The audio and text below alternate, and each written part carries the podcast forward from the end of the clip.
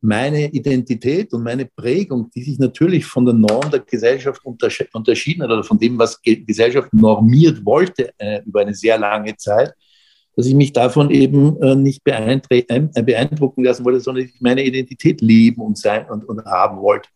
Und wenn Künstlerinnen und Künstler das äh, eben auch wollen und auch suchen, dann kann ich immer nur sagen, hey, ich bin der richtige Galerist für euch.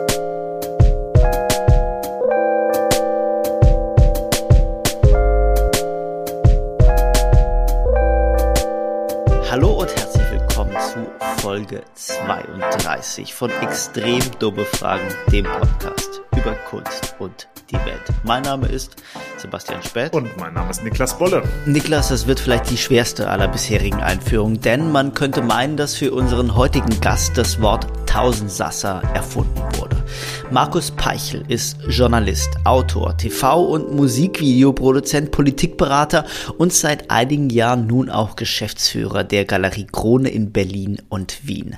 1985 gründete Markus die Popzeitschrift Tempo und war bis 1990 ihr Chefredakteur, was ihn zu einer Art Legende machte. Danach arbeitete er als freier Medienberater und Produzent, brachte mit 0137 die erste tägliche Talkshow ins Fernsehen und begründete mit Das wahre Leben Reality TV in Deutschland.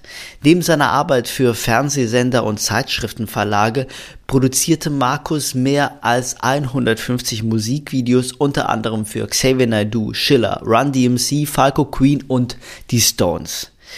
In dieser wirklich außergewöhnlichen Folge sprechen wir über den Umstieg vom Medien in den Kunstzirkus, was gefällige Kunst von nicht gefälliger unterscheidet und darüber, wie man als Quereinsteiger eine Traditionsgalerie fortführt. Freut euch auf fast zwei geballte Stunden Markus Peichel. So.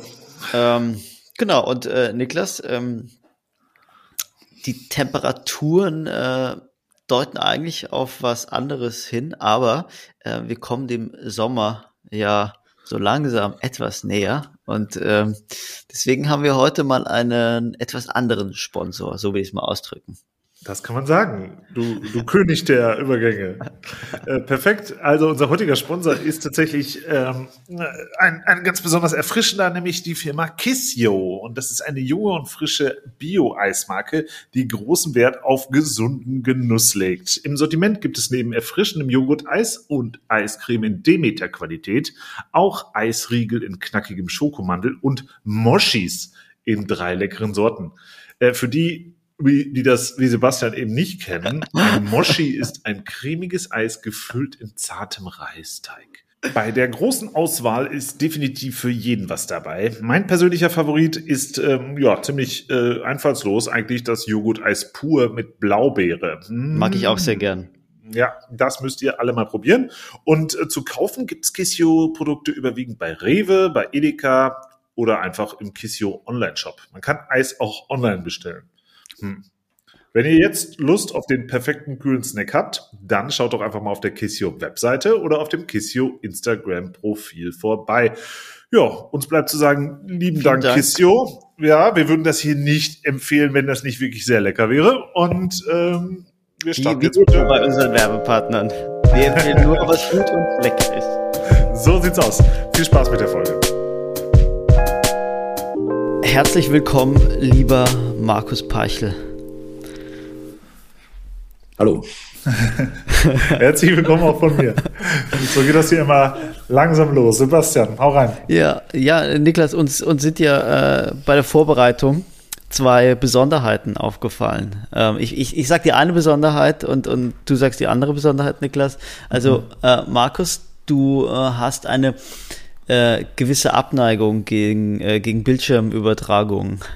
Das wäre die eine Besonderheit. Also du hast als, ich muss, ich muss es ergänzen, du hast als einer der innovativsten Medienschöpfer im Dachraum eine Abneigung gegen Bildschirmübertragung. Wie kann das sein? Frage 1. Niklas kommt mit, mit Frage 2.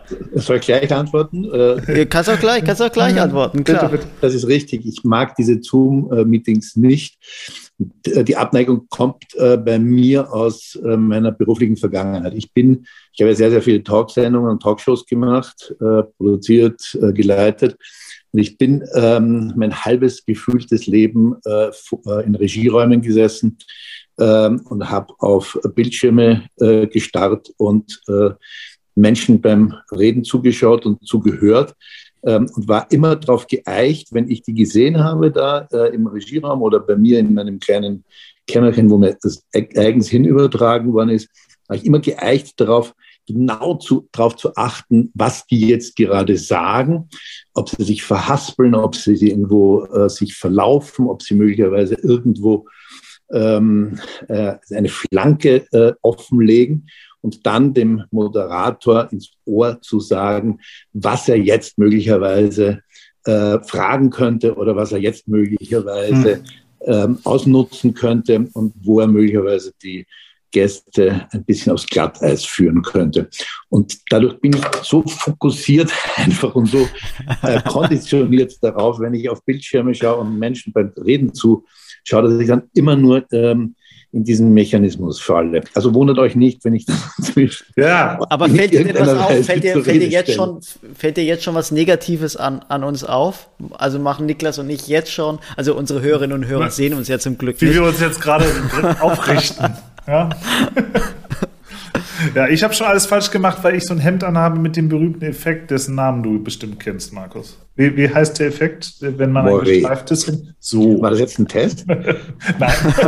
ich war nur sicher, dass du das weißt. Was ich Niklas trägt ein längst gestreiftes Hemd, das ich hier so total solchen, solche, ja, so, so, so eine Zumutung für meine ja, Störeffekte produziert. Naja, Niklas, du kommst mit Besonderheit Nummer zwei. Genau. Äh, ja, das, das hat uns auch überrascht, weil wir gucken natürlich nach, äh, wo war der ähm, heutige Gast eigentlich vielleicht sonst schon mal in anderen ähm, ähnlich renommierten Podcasts zu Gast. Wie exklusiv äh, sind wir. genau. Und man findet absolut nichts. Und das verwundert ja einen dann doch auch wieder, ähm, dass der, der Medienavantgardist äh, Markus Peichel noch nie einen Podcast gemacht zu haben scheint. Oder nur welche, die in Giftschränken gelandet sind. Nee, ich habe noch nie einen gemacht. Das ist wirklich mein erster Podcast. Das Einzige, was ich. Große Ehre. Das Einzige, was ich ein paar Mal gemacht habe, war dieses Clubhouse äh, oder wie das schon heißt. Ja. Da habe ich dann aber auch relativ schnell die Lust dran verloren. Also ihr müsst euch anstrengen, dass ich äh, nicht am Podcast auch dann ganz schnell äh, die Lust verliere. Aber wie kommt das? Hat, hat noch nie einer gefragt oder äh, hast du äh, irgendwie da auch eine gewisse Grundabneigung diesem neuen Format? Also es ist vor allem so, dass ich sowieso grundsätzlich äh, es mir irgendwann angewöhnt habe, nicht äh, sehr viele äh, Gesprächsformate, Interviews oder ähnliche Sachen zu machen und nicht sehr viel in der Öffentlichkeit aufzutreten. Äh, ich habe ja äh, mein halbes Leben in der Öffentlichkeit verbracht und irgendwann hatte ich dann auch genug davon und habe mich dann sehr stark zurückgezogen. Das war eine sehr bewusste Entscheidung, die auch meine Lebensqualität um einiges verbessert hat. Okay. Ähm, Sebastian, das, möchtest du vielleicht nochmal unseren Gast vielleicht nochmal so ein ja, bisschen ich, einführen? Ja, tatsächlich, das war, war die perfekte Überleitung zu einer kleinen zu einer sehr kurzen, aber ich hoffe doch richtigen Einführung. Also Markus, du warst, du warst ähm, Chefredakteur eines der zu, zur damaligen Zeit vielleicht noch immer innovativsten Magazine Deutschlands, Tempo. Du hast sehr bekannte TV-Formate, unter anderem Beckmann, Gottschalk Live, Musikvideos und Werbefilme produziert. Du warst Politikberater und äh, jetzt bist du Geschäftsführer einer Galerie in Berlin, der Galerie Krone, die du zusammen mit deinem Mann betreibst. Und da habe ich mich gefragt, also ist es so, wenn man die Schnauze voll hat vom Medienzirkus, wechselt man dann in die Kunst? Naja, also ähm, zunächst bin ich ja äh, in die Politikberatung äh, gewechselt, was du ja gerade, wie du gerade gesagt hast. Ähm, also das, äh, das, der sogenannte Seitenwechsel, der stattgefunden hat, das war 2009 von den Medien äh, in die Politikberatung. Äh, die Galerie kam dann ein bisschen später. Ähm, und äh, ja, das war damals schon eine relativ bewusste Entscheidung, weil ich habe ja wahnsinnig früh begonnen mit Medien. Ähm, ich habe mit 17 Jahren meine erste ähm, für das österreichische Fernsehen äh, gemacht, äh, habe dann ähm, schon sehr, sehr früh ähm, verschiedenste Beiträge, Features gemacht, bin 1980 ähm, als Korrespondent nach Polen äh, gegangen, also mit, da war ich noch keine, da war ich noch keine 22 Jahre ähm, war dort bei der Gründung der Solidarność dabei, habe die beobachtet und das alles mit äh, äh, Filmen äh, berichten dürfen. Ähm, und ich habe eigentlich ab da äh, permanent in irgendeiner Weise in den Medien gearbeitet. Und ähm, das war dann halt schon eine sehr, sehr lange Strecke. Und ähm, da habe ich dann mit einer einzigen Ausnahme äh, äh, die Entscheidung getroffen, ich will jetzt nicht mehr äh, für die Medien oder in den Medien arbeiten. Die Ausnahme sind die Lead Awards, das ist ein Medienpreis, äh, den ich seit, äh, glaube ich, 2000 ähm, veranstalte, organisiere, durchführe. Jetzt zwei Jahre pausiert wegen der Pandemie, aber im November diesen Jahres, wenn alles gut geht, gibt es ihn wieder und geht er wieder über die Bühne. Aber, aber du würdest du, würdest du nicht sagen, dass es doch schon vielleicht der härteste aller bisherigen Cuts war, vom Politikberater zum, zum Galeristen oder von mir aus auch vom Journalisten zum Galeristen? Also Politikberater mache ich ja immer noch. Ähm, das ist ja nicht vorbei. Ja. Ähm, und ich, ich habe viele von äh, viele Sachen natürlich auch immer äh, auch parallel gemacht. Nicht? Ähm, und wenn du äh, das jetzt heute so siehst, meine derzeitige Beschäftigung einerseits Leaderboards hat immer noch sehr sehr viel mit Medien zu tun. Ich schaue mir die Medien immer noch sehr sehr genau an, sehr kritisch an, sehr wohlwollend an, mit Leidenschaft, mit manchmal auch Ärger und Hass. Ähm, auf der anderen Seite äh, eben Politikberatung, ähm, ja, äh, Strategieberatung, Kommunikationsberatung im Bereich Politik und dann eben ähm, Kunst mit zwei Galerien, eine in Wien, eine in Berlin. Ähm, und in irgendeiner Weise, äh, wenn man so will, ich bin halt, äh, ich bin Generalist und Generalisten sind halt äh, bekanntermaßen die Menschen, die alles können, aber nichts richtig. Äh, und da fühle ich mich einfach wahnsinnig wohl, weil ich glaube, ähm, irgendetwas ganz können zu müssen, das würde mich möglicherweise langweilen. Darf ich, Niklas, darf ich noch eine Frage oder willst bitte, du? Bitte, bitte, Ja, okay. Ähm, deine, deine, naja, wie soll ich das sagen, deine, deine frühe Lebensphase als, als, also wirklich als Tempo-Chefredakteur oder später noch ähm, als Journalist, welcher Art auch immer, würde ich sagen, hatte ja viel so mit, mit Provokation, Konfrontation, also vielleicht schon, also auch, nein, vielleicht gegen den Strom schwimmen, Avantgarde sein zu tun. Und, und jetzt, jetzt hast du eben gesagt, dass du jetzt in so einer anderen Lebensphase bist und ganz froh bist, dass du so ein bisschen abseits der großen Aufmerksamkeit, vielleicht auch abseits so der großen Öffentlichkeit bist. Wie würdest du diese Lebensphase, in der du gerade jetzt bist, wie würdest du die beschreiben? Also es, äh, es ist äh, glaube ich, der wirklich eigentliche Unterschied ist der, äh, dass ich ähm, als äh, Chefredakteur oder auch äh, als äh, Fernsehmacher natürlich ziemlich häufig in der ersten Reihe stehen musste und gestanden bin.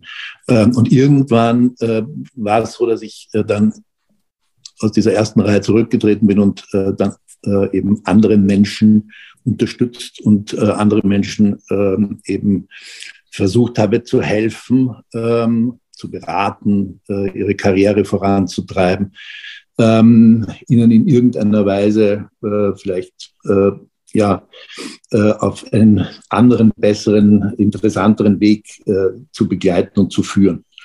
Ähm, die die, die, die Aufgaben ansonsten unterscheiden sich aber nicht so, äh, so wahnsinnig. Das Einzige ist, äh, eben, willst du dich selber in den Vordergrund stellen oder willst du auch bereit sein, ein bisschen zurückzutreten und was äh, für andere äh, zu tun. Ähm, ich muss ja auch dazu sagen, ich war ja vor äh, Tempo, äh, hatte ich ja, war ja schon äh, Chefredakteur beim Wiener, also in einer ähnlichen Zeitschrift, wie sie dann später Tempo war. Die aber nur in Österreich erschienen ist, oder? Die ist da, ja, das war ein österreichisches ja. äh, sogenanntes Zeitgeist-Magazin. Mhm. Ähm, und ähm, das hat, hatte damals, also es war eigentlich so, dass mein, meine, mein, mein Einstieg äh, in, den, in den Printjournalismus äh, gleich dann als Chefredakteur äh, im sehr zarten Alter von äh, knapp 21 Jahren, als ich aus, aus Polen zurückkam direkt. Ähm, und ähm, ab da ähm, war ich, habe ich immer Teams geleitet, ja, musste immer Redaktionen leiten, ähm, musste natürlich auch äh, das, was ich medial gemacht habe, auch irgendwie verkaufen, vermitteln ähm, und äh, irgendwelche Interviews geben, äh, wo ich dann mich oft zu unbedachten Äußerungen äh, hinreißen habe lassen. damals ging das, damals ging das noch, oder? Ein pünktliches Heft kann jeder Depp machen. äh, das ist ja äh, so ein Spruch von mir, der bis heute äh, der ja. mit, mir, mit mir am meisten verbunden war, weil die Hefte, die ich gemacht habe, gerne auch mal zu spät erschienen sind. Ähm, und ja, wie gesagt, irgendwie hat das auch immer, war das auch immer toll, das war auch sehr erfüllend.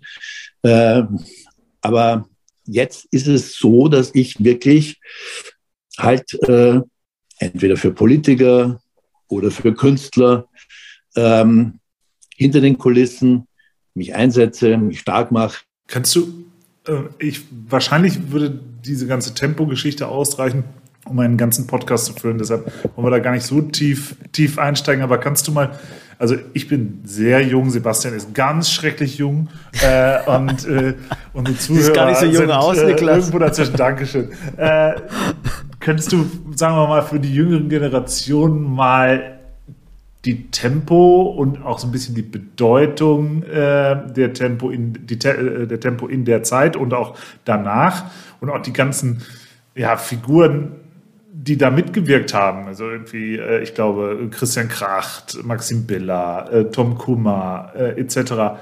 Äh, kannst du das einmal so ein bisschen ins, äh, ins Licht rücken, damit man versteht, woher diese ganze Bedeutung kommt und was damals so besonders war? Also ich habe mich damals immer schon geweigert, äh, irgendwie die sogenannte Bedeutung unter Anführungszeichen dieses Heftes irgendwie rauszustreichen. Aber die ist ja irgendwie da, oder zu erklären oder zu erläutern. Ja, aber sie ist deswegen da, weil ich mich geweigert habe, es zu erklären und zu erläutern. ähm, das, äh, das, das eine hängt mit dem anderen äh, zusammen. Äh, natürlich bin ich dann auch später immer wieder in die Rolle gedrängt worden. Äh, erklär das mal, sag doch, was da, da war. Ich meine, für mich gibt es eine Sache, die glaube ich, äh, die äh, die Bedeutung für, von Tempo vielleicht am einfachsten und am klarsten beschreibt. Ähm, erstens, das Ding äh, war die letzte Ausfahrt äh, vor Privatfernsehen und Internet. Ähm, das gab es damals noch nicht. Äh, es war eine Zeit, in der man mit Printmedien einfach wirklich noch ähm, unfassbar viel bewirken konnte und für eine kleine Gruppe oder für eine sogar größere Gruppe äh, so etwas wie eine, eine Community erzeugen konnte, eine Community, die sich zusammengehörig fühlte, äh, ein Lagerfeuer, äh, äh das äh, intellektuell, stylistisch, ähm, äh, stylisch, modisch eben die Leute zusammengeholt hat ähm, und um das sich die Leute versammelt haben. Und ähm, das, das war ein wahnsinnig wichtiger Aspekt, äh, glaube ich. Und der andere war der, dass wir aufräumen wollten mit einer überkommenen Form von Journalismus, ähm, die ihr euch alle überhaupt nicht mehr vorstellen könnt, äh, wie das damals war. Äh, und ich glaube, das ist uns zumindest ganz gut gelungen. Wir haben damals ein Heft begonnen in einer Zeit, als äh, man äh, wirklich an die Absolutheit des Objektivismus glaubte. Die äh, gängig etablierten Medien und äh, Magazine und äh, Zeitungen waren felsen und Redakteure waren felsenfest davon überzeugt, dass äh, objektiver Journalismus äh, möglich ist, dass er notwendig ist, dass das das Maß der Dinge ist. Und wir haben diesen sogenannten objektiven Journalismus immer für unglaublich verlogen gehalten, wir haben ihn für manipulativ gehalten, ähm, wir haben ihn äh, auch für gefährlich gehalten. Und Aber woher kam wir, diese Überzeugung? also, von uns oder von denen? Ja, von dir, also wo, wo, also ich meine, okay, du, das, du hast mit 23 Jahren wurdest du Tempo, hast du hast, hast du Tempo gegründet, wurdest Chefredakteur und hast ja, dann da gesagt, okay, da war ich schon 24, 25, also den okay, Wien habe ich mit 21 begonnen und Tempo mit 25. Okay, du hast, sag mal, du, du warst in deinen 20ern, als du gesagt hast, der Status quo ist, ist, ist falsch. Und wo, woher kam sozusagen diese, die, die, die Überzeugung, dass das, was die Eltern machen, falsch ist? Nicht die Eltern, sondern ähm, die Älteren, die Älteren. Die Älteren, ja. Also ähm, das war einfach, ähm, man muss ja nur den Spiegel, zu dem du ja jetzt gehst und äh, wo du jetzt, uh, Spoiler! Äh, äh, ich glaube, oder, oder, morgen, nicht? Morgen ist der. Äh, ist ja, der wenn, wenn die Folge erscheint, wenn die Folge erscheint, bin ich schon äh, drei Tage äh, dort. Herzlichen Glückwunsch. Vielen Dank. Ähm, ist es, ist es in, ist es ein echtes herzlicher Glückwunsch oder höre ich das so? also ich glaube, dass der Spiegel heute äh, natürlich äh, völlig anders ist, also, als er damals war, aber äh, es sind im Spiegel immer noch, glaube ich, klarerweise äh, DNA-Reste, ähm, die, ähm, zu denen ich dich jetzt nicht unbedingt beglückwünsche. Aber das musst du dann alles selber rausfinden. Ja? Ähm, also ich meine, der Spiegel ist äh, sicherlich äh, ein, ein, ein Medium und ein Haus gewesen, ähm, das äh, einfach wirklich damals der Überzeugung war, dass das, was sie machen, ähm, objektiven Kriterien genügt. Äh, und es war einfach natürlich nie objektiv, sondern es war immer interessensgesteuert, es war immer manipulativ ähm, und es war ähm, eben äh, auch äh, in dieser Hinsicht in der Machtanhäufung, die dort war, natürlich auch gefährlich.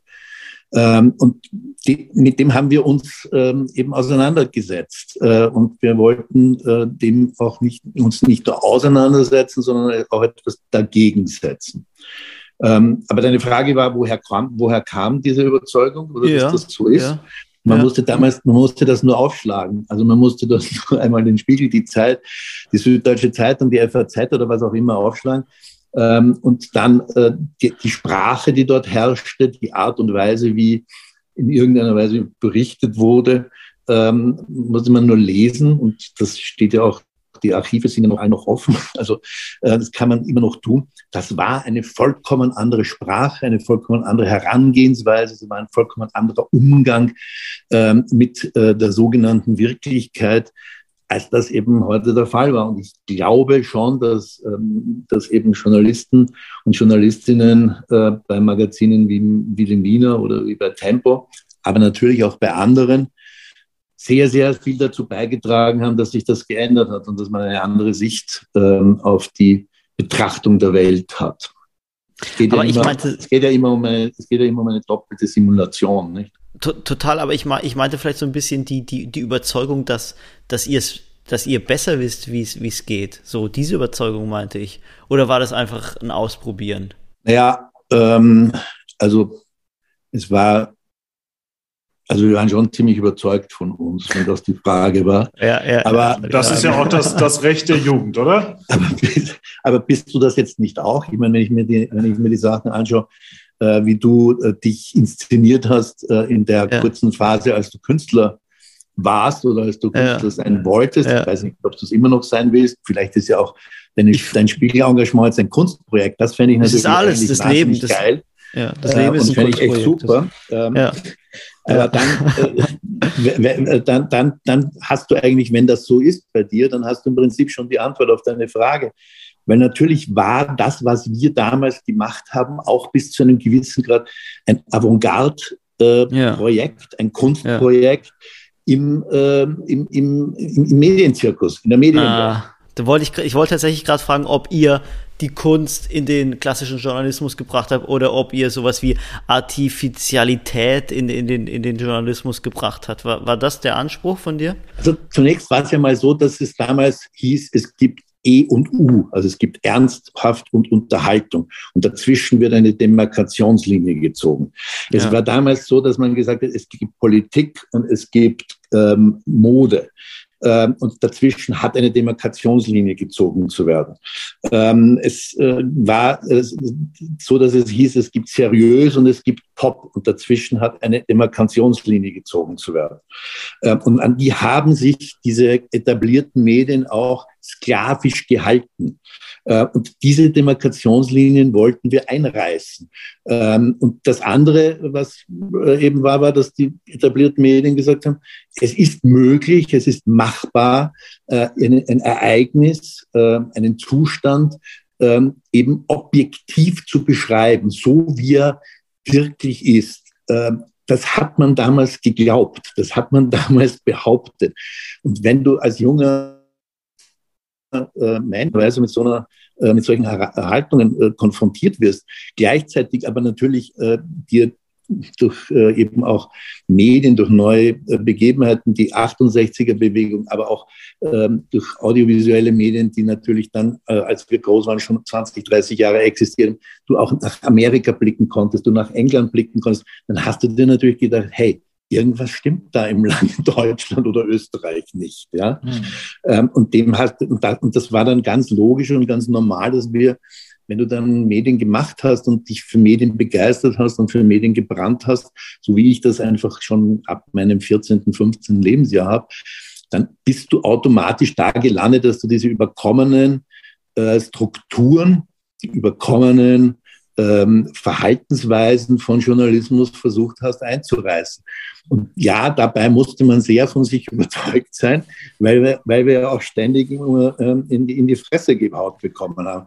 Also ja. als, Tempo, als Tempo erschienen ist, war die, äh, die Schlagzeile jetzt nicht in dem wunderbaren Medium, in das du gehst, sondern in dem anderen da äh, in, in Hamburg, das, ähm, man nennt es, glaube ich, Zeit.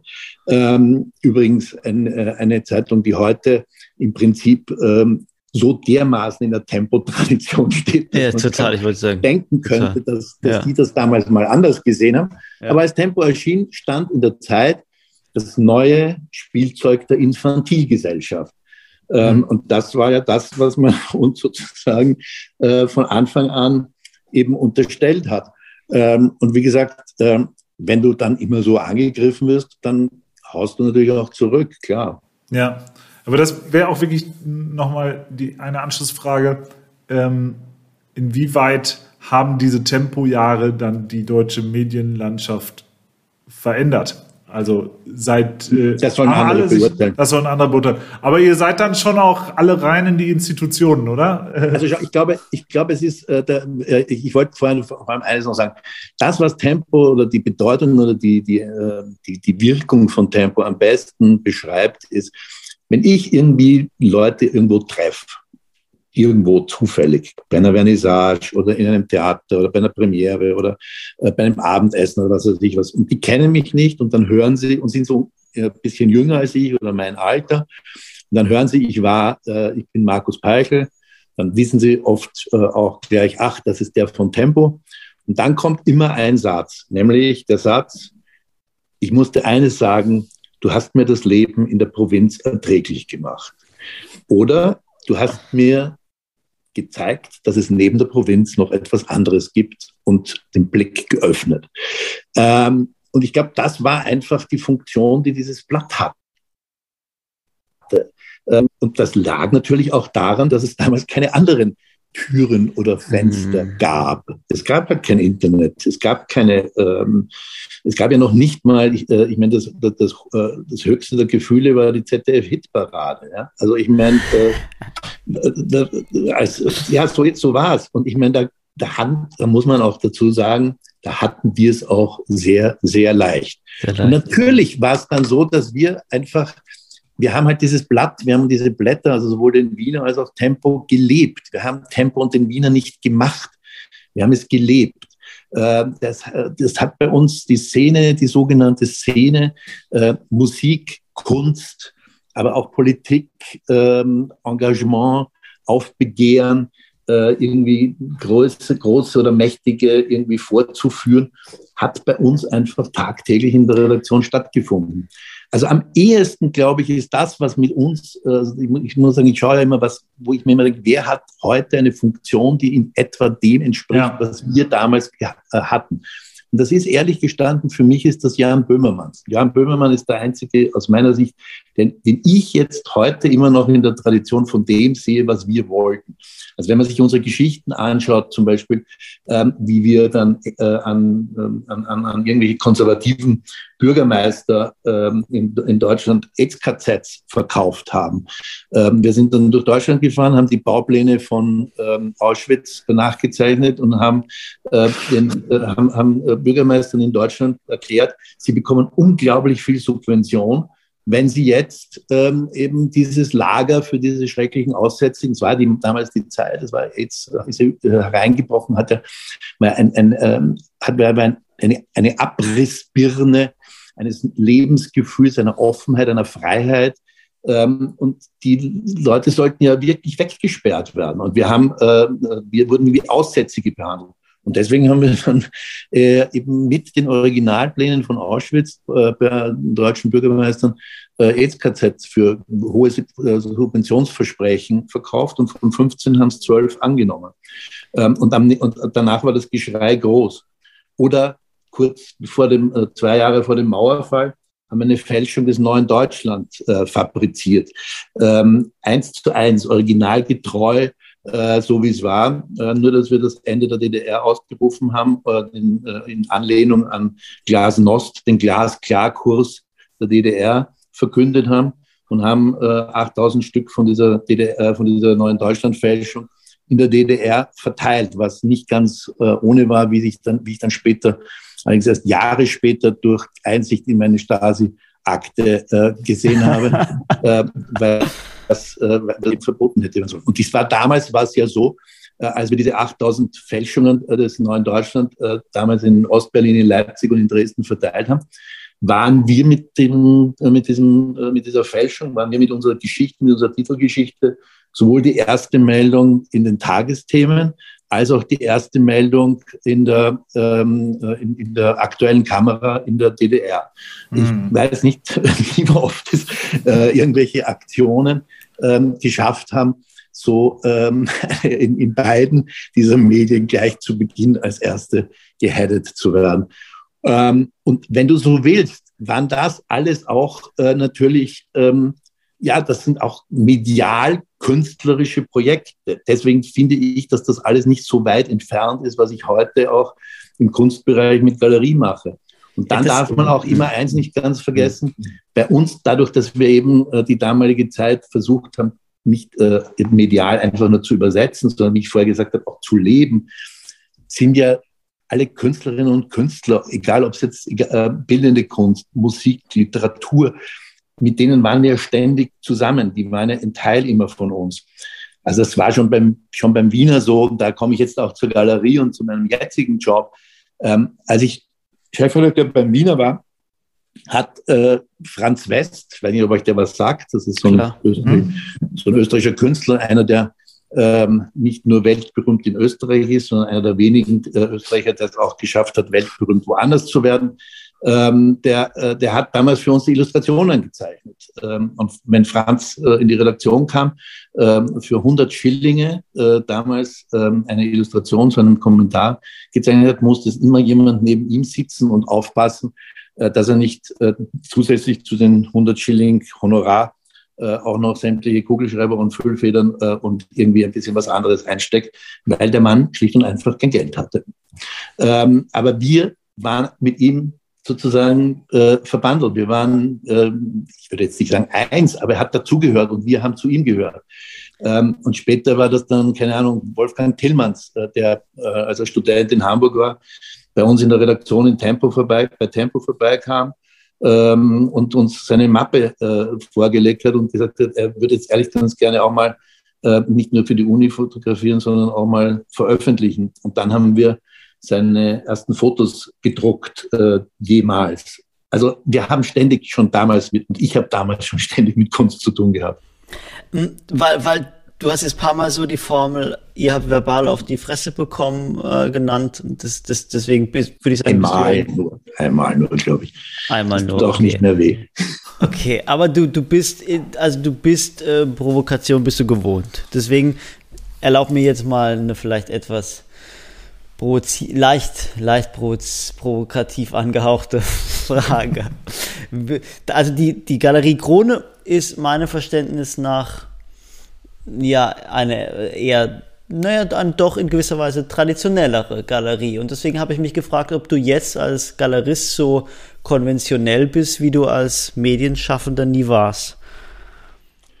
Ähm, also ich sehe das ja völlig anders. Äh, die Galerie äh, ist eine sehr etablierte äh, Galerie ähm, aufgrund ihrer Geschichte. Sie ist 40 ja. Jahre alt. Wir haben dieses Jahr unser 40-jähriges Jubiläum. Ich bin ja der dritte sozusagen in der Folge, der diese Galerie jetzt, äh, dem diese Galerie gehört und der sie führt, äh, seit 2010, äh, also mittlerweile auch schon zwölf Jahre jetzt. Ähm, und ich finde, dass ich das Programm, das ich mache, äh, ist alles andere als äh, etabliert. Das ist vor allem alles andere als gefällig, sondern es ist, was die künstlerischen Positionen angeht, äh, durchaus äh, an vielen Stellen schwierig. Es sind mhm. teilweise äh, schwierige Positionen, die nicht eben mit äh, dem Gängigen, mit dem Üblichen, mit dem Slicken, mit dem Gefälligen, wie es, keine Ahnung, ähm, andere Galerien, die sind auch natürlich, die vielleicht ähm, auch hipper, als hipper gelten, ähm, wie es die machen oder auch machen müssen oder machen wollen. Ja. Ähm, mich interessiert das nicht, äh, diese, diese, diese slicke äh, Form von Kunst, ähm, die man bei meinen Kollegen äh, äh bei, bei, Kollegen findet, denen man. Äh, man kann hier ruhig Namen nennen, man kann hier gerne Namen nennen. Denen man üblicherweise eine Krone aufsetzt. Aber, ähm, äh, aber, aber, aber die, äh, aber also ich kann das auch, kann das auch an, an meinem Programm ganz normal äh, erklären. Also ich mache jetzt äh, zum Gallery Weekend in Berlin, zeigen wir Hamlet Lavastida. Äh, ein junger kubanischer Künstler, äh, der ähm, mit zu den Mitbegründern äh, der Demokratiebewegung N27 gehört das ist die Demokratiebewegung, die im letzten Jahr dafür gesorgt hat, dass so viele Menschen wie noch nie in Kuba auf die Straße gegangen sind und sich gegen dieses Regime gewendet haben.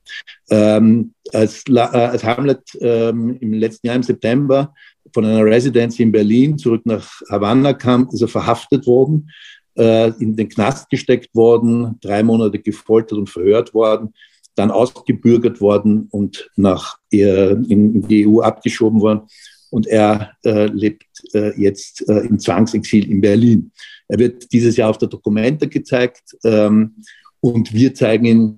Ähm, das ist sicherlich jetzt keine gefällige oder leichte Position, äh, wie man sie ähm, bei ja, äh, bei, bei, bei so bei Galerien, die halt so gut durchflutschen, äh, mhm. sehen wird. Ähm, sondern es ist eine, äh, eine durchaus schwierige Position. Äh, jetzt in der, in der, in der, äh, im Verkauf Vermitteln. Ähm, aber es ist wichtig, dass man genau solche Positionen, gerade jetzt in Zeiten, wie, äh, in denen wir uns jetzt befinden, ähm, ein Forum gibt, einen Platz gibt, dass man die, äh, dass man die, die, äh, die Kunstwelt, die Sammler, die Kuratoren auch sol solchen Künstlern äh, eben heranführt äh, und ihnen die Möglichkeit gibt, sie auch zu entdecken. Anderes Beispiel, komplett gegenteilige äh, Seite. Äh, ich, hab, äh, ich, ich äh, vertrete den Künstler, der heißt Emanuel Bornstein. Mhm. Französischer Künstler, lebt in Berlin. Ähm, Emanuel ist aus meiner Sicht handwerklich wahrscheinlich einer der besten Maler, die es in der jungen Generation gibt. Das werden auch viele unterstreichen. Ich habe ihn ähm, im Jahre 2015, äh, 2014, 2015 äh, habe ich ihn für mich entdeckt und dann auch für die Galerie entdeckt und hoffentlich auch für den Kunstmarkt entdeckt. Da gibt es ein paar Anzeichen, dass dem so ist. Ähm, und zwar aus einem ganz einfachen Grund, weil Emanuel etwas gemacht hat, was überhaupt nicht gefragt ist äh, in der Malerei er, hat ein, äh, er ist einem Narrativ äh, verpflichtet. Er ist ein narrativer Maler, was heutzutage vollkommen äh, unzeitgemäß ist.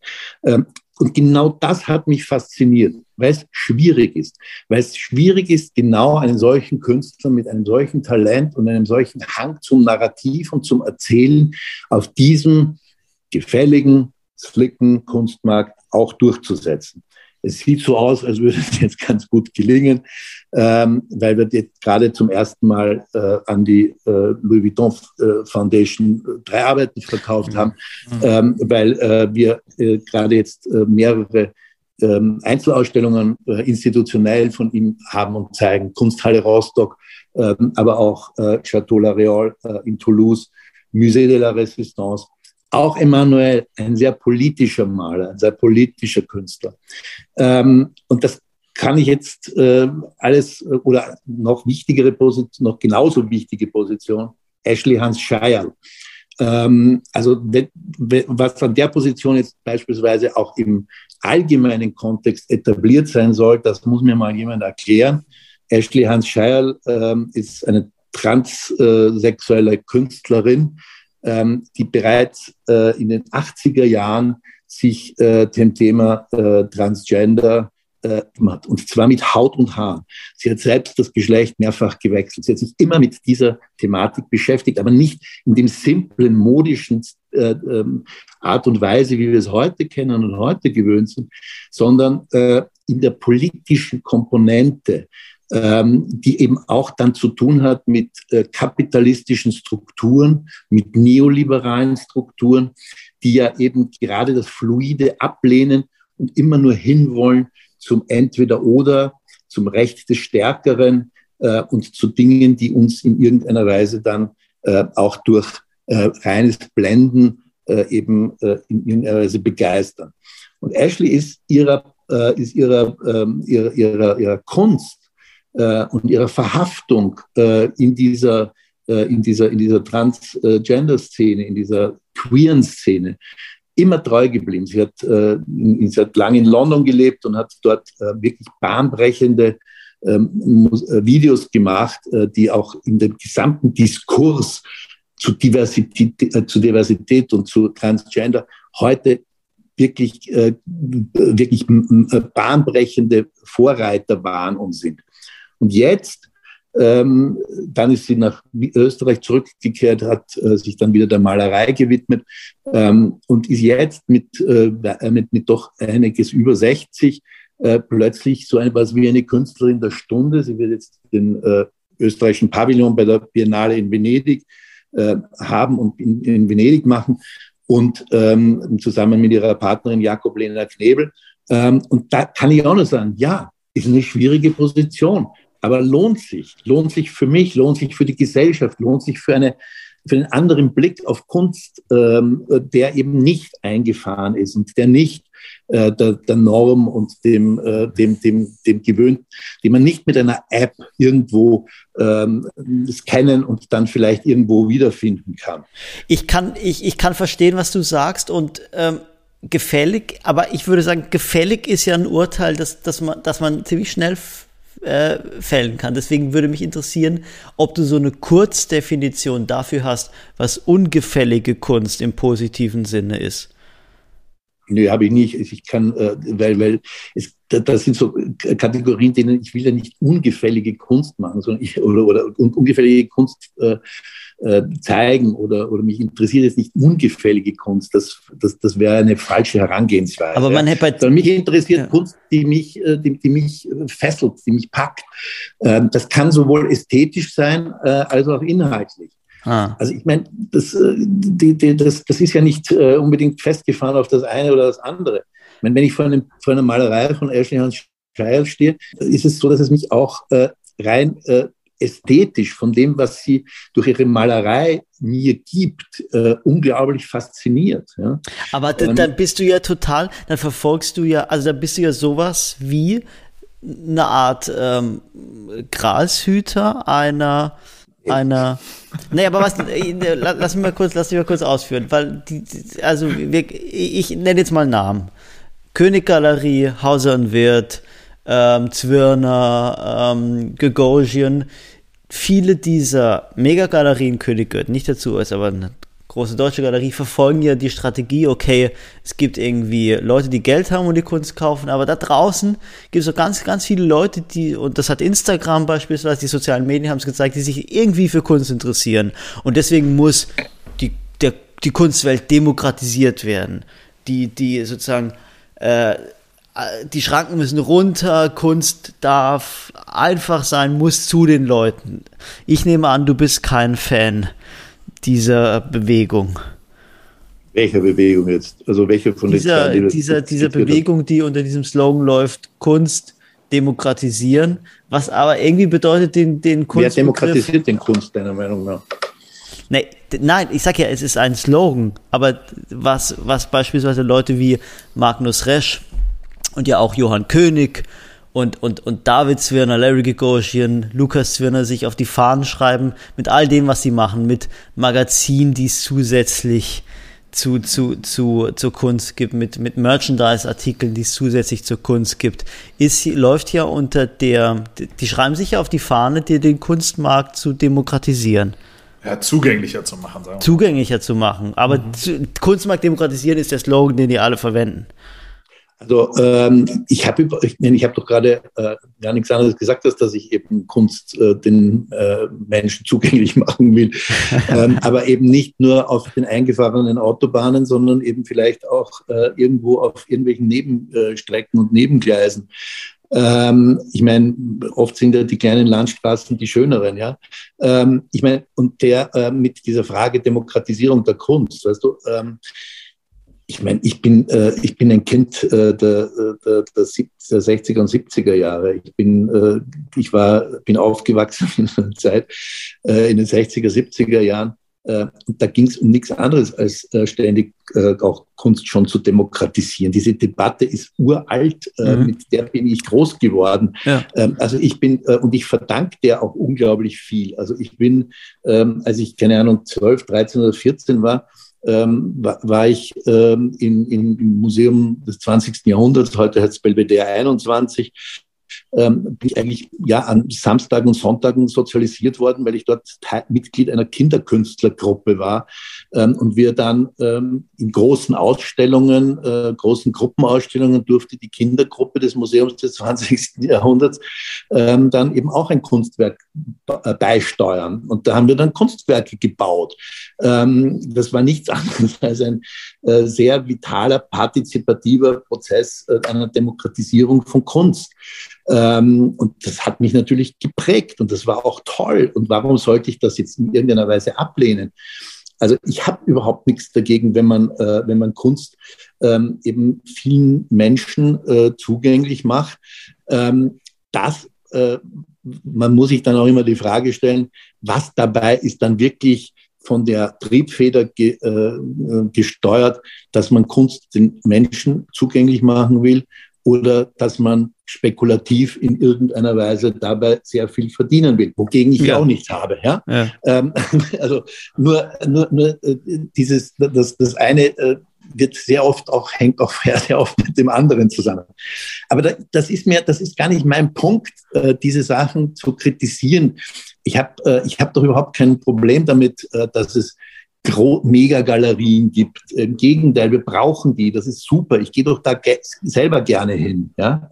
Ähm, aber die gibt's auch. Und ich habe einfach gar nicht die Mittel und die Möglichkeit, sowas zu machen. Dazu bin ich viel zu spät eingestiegen. Da hätte ich vielleicht eben irgendwann mal äh, schon viel früher anfangen müssen damit und mich wirklich nur auf das konzentrieren. Dieses Potenzial oder diese Möglichkeit habe ich gar nicht. Ich, das, was ich der Kunstszene äh, äh, oder den Künstlern vielleicht geben kann, ist, dass ich mit meinen persönlichen Erfahrungen, mit dem, was ich in meiner Geschichte gelernt habe und, äh, und erfahren durfte, dass ich das in irgendeiner Weise verbinden kann mit Kunst. Und die drei Künstlerinnen und Künstler, die ich dir genannt habe, sind, glaube ich, alle drei ein gutes Beispiel mhm. dafür, dass da, etwas, äh, dass da etwas zusammenkommt, ähm, was, was eben andere äh, denen vielleicht nicht geben und nicht bieten können. Was würdest du sagen, was ist das im Speziellen? Also was du aus deiner Medienzeit und auch vielleicht aus deiner Beraterzeit, also der Politikberatung oder so, mit reinbringst äh, in diese Also es ist einerseits ist es eben, dass es äh, mich, mich, mich beschäftigt, ein politischer Anspruch. Ähm, mich beschäftigt die Verbindung von politischem Anspruch mit ästhetischem Anspruch. Ähm, äh, das, das, war, äh, das ist etwas, was, äh, was für mich zusammengehört, untrennbar verbunden ist.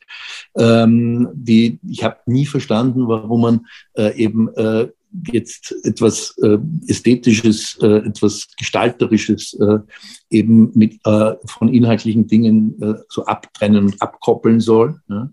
Ähm, das ist die eine, äh, die, die mir, die ich mein Leben lang, äh, die mich mein Leben lang getrieben hat oder die mir, mich mein Leben lang auch ähm, vorangebracht hat, wo ich auch immer wieder nach neuen Wegen gesucht habe.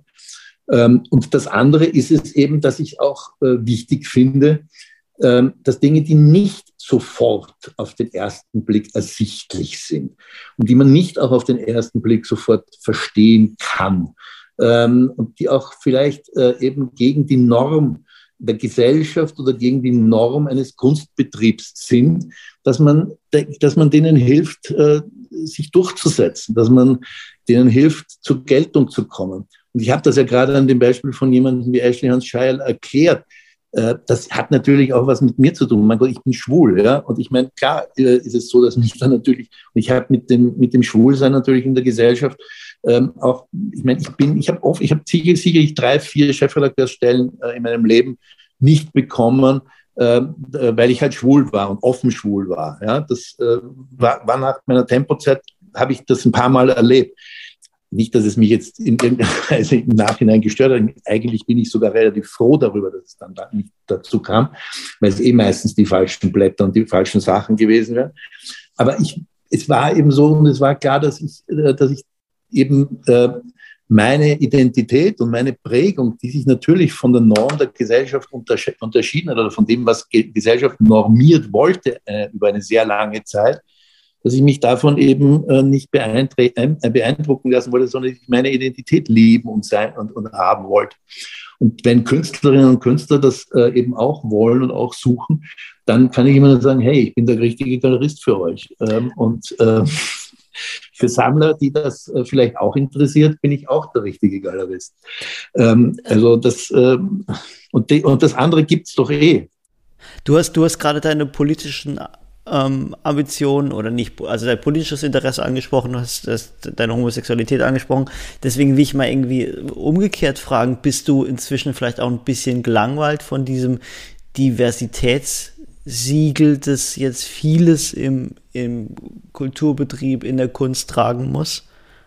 Ich bin nicht gelangweilt davon, äh, sondern ich bin an manchen Stellen besorgt, ähm, dass es äh, zu einer zu großen äh, Abschottung äh, von zu vielen ähm, unterschiedlichen Milieus führt. Ähm, also wir, wir, wir steuern einfach auf eine, auf, auf eine sowohl Gesellschaft als auch eine globale Situation zu, in der wir eine immer größere Anzahl von Milieus haben, ähm, die zwar untereinander, ähm, also wo sich die einzelnen Gruppen, die einzelnen Communities, die einzelnen Milieus äh, zwar untereinander verstehen, ähm, also nicht die Milieus untereinander verstehen, sondern die, die zu einem Milieu gehören, die zu einer Gruppe, zu einer Community gehören. Innerhalb derer herrscht Einverständnis, aber darüber hinaus gibt es keines mehr.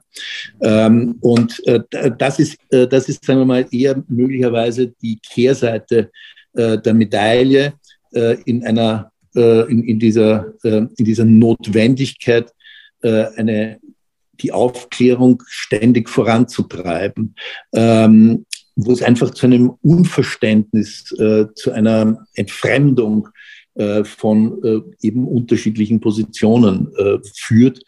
Ähm, und was mich dabei wirklich in der Tat immer wieder besorgt, ähm, ist, ob wir, äh, ich meine, ich halte ja nicht so wahnsinnig viel von diesen, äh, immer von diesen äh, Dingen, Geschichte wiederholt sich, Geschichte wiederholt sich nicht.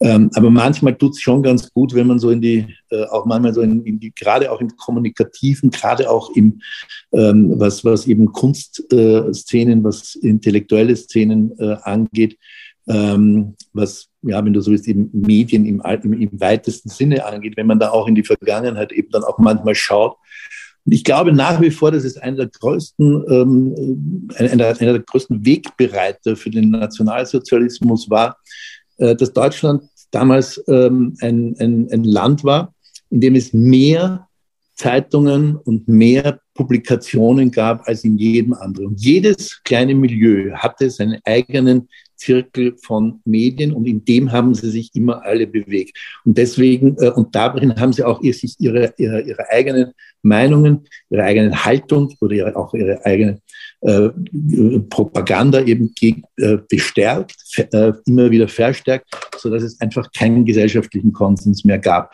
Und das ist etwas, was man in einer, äh, wenn man so will, ähm, ja, zum Quadrat äh, oder zu, äh, zur Potenz ähm, jetzt heute ja eben auch feststellen und finden kann.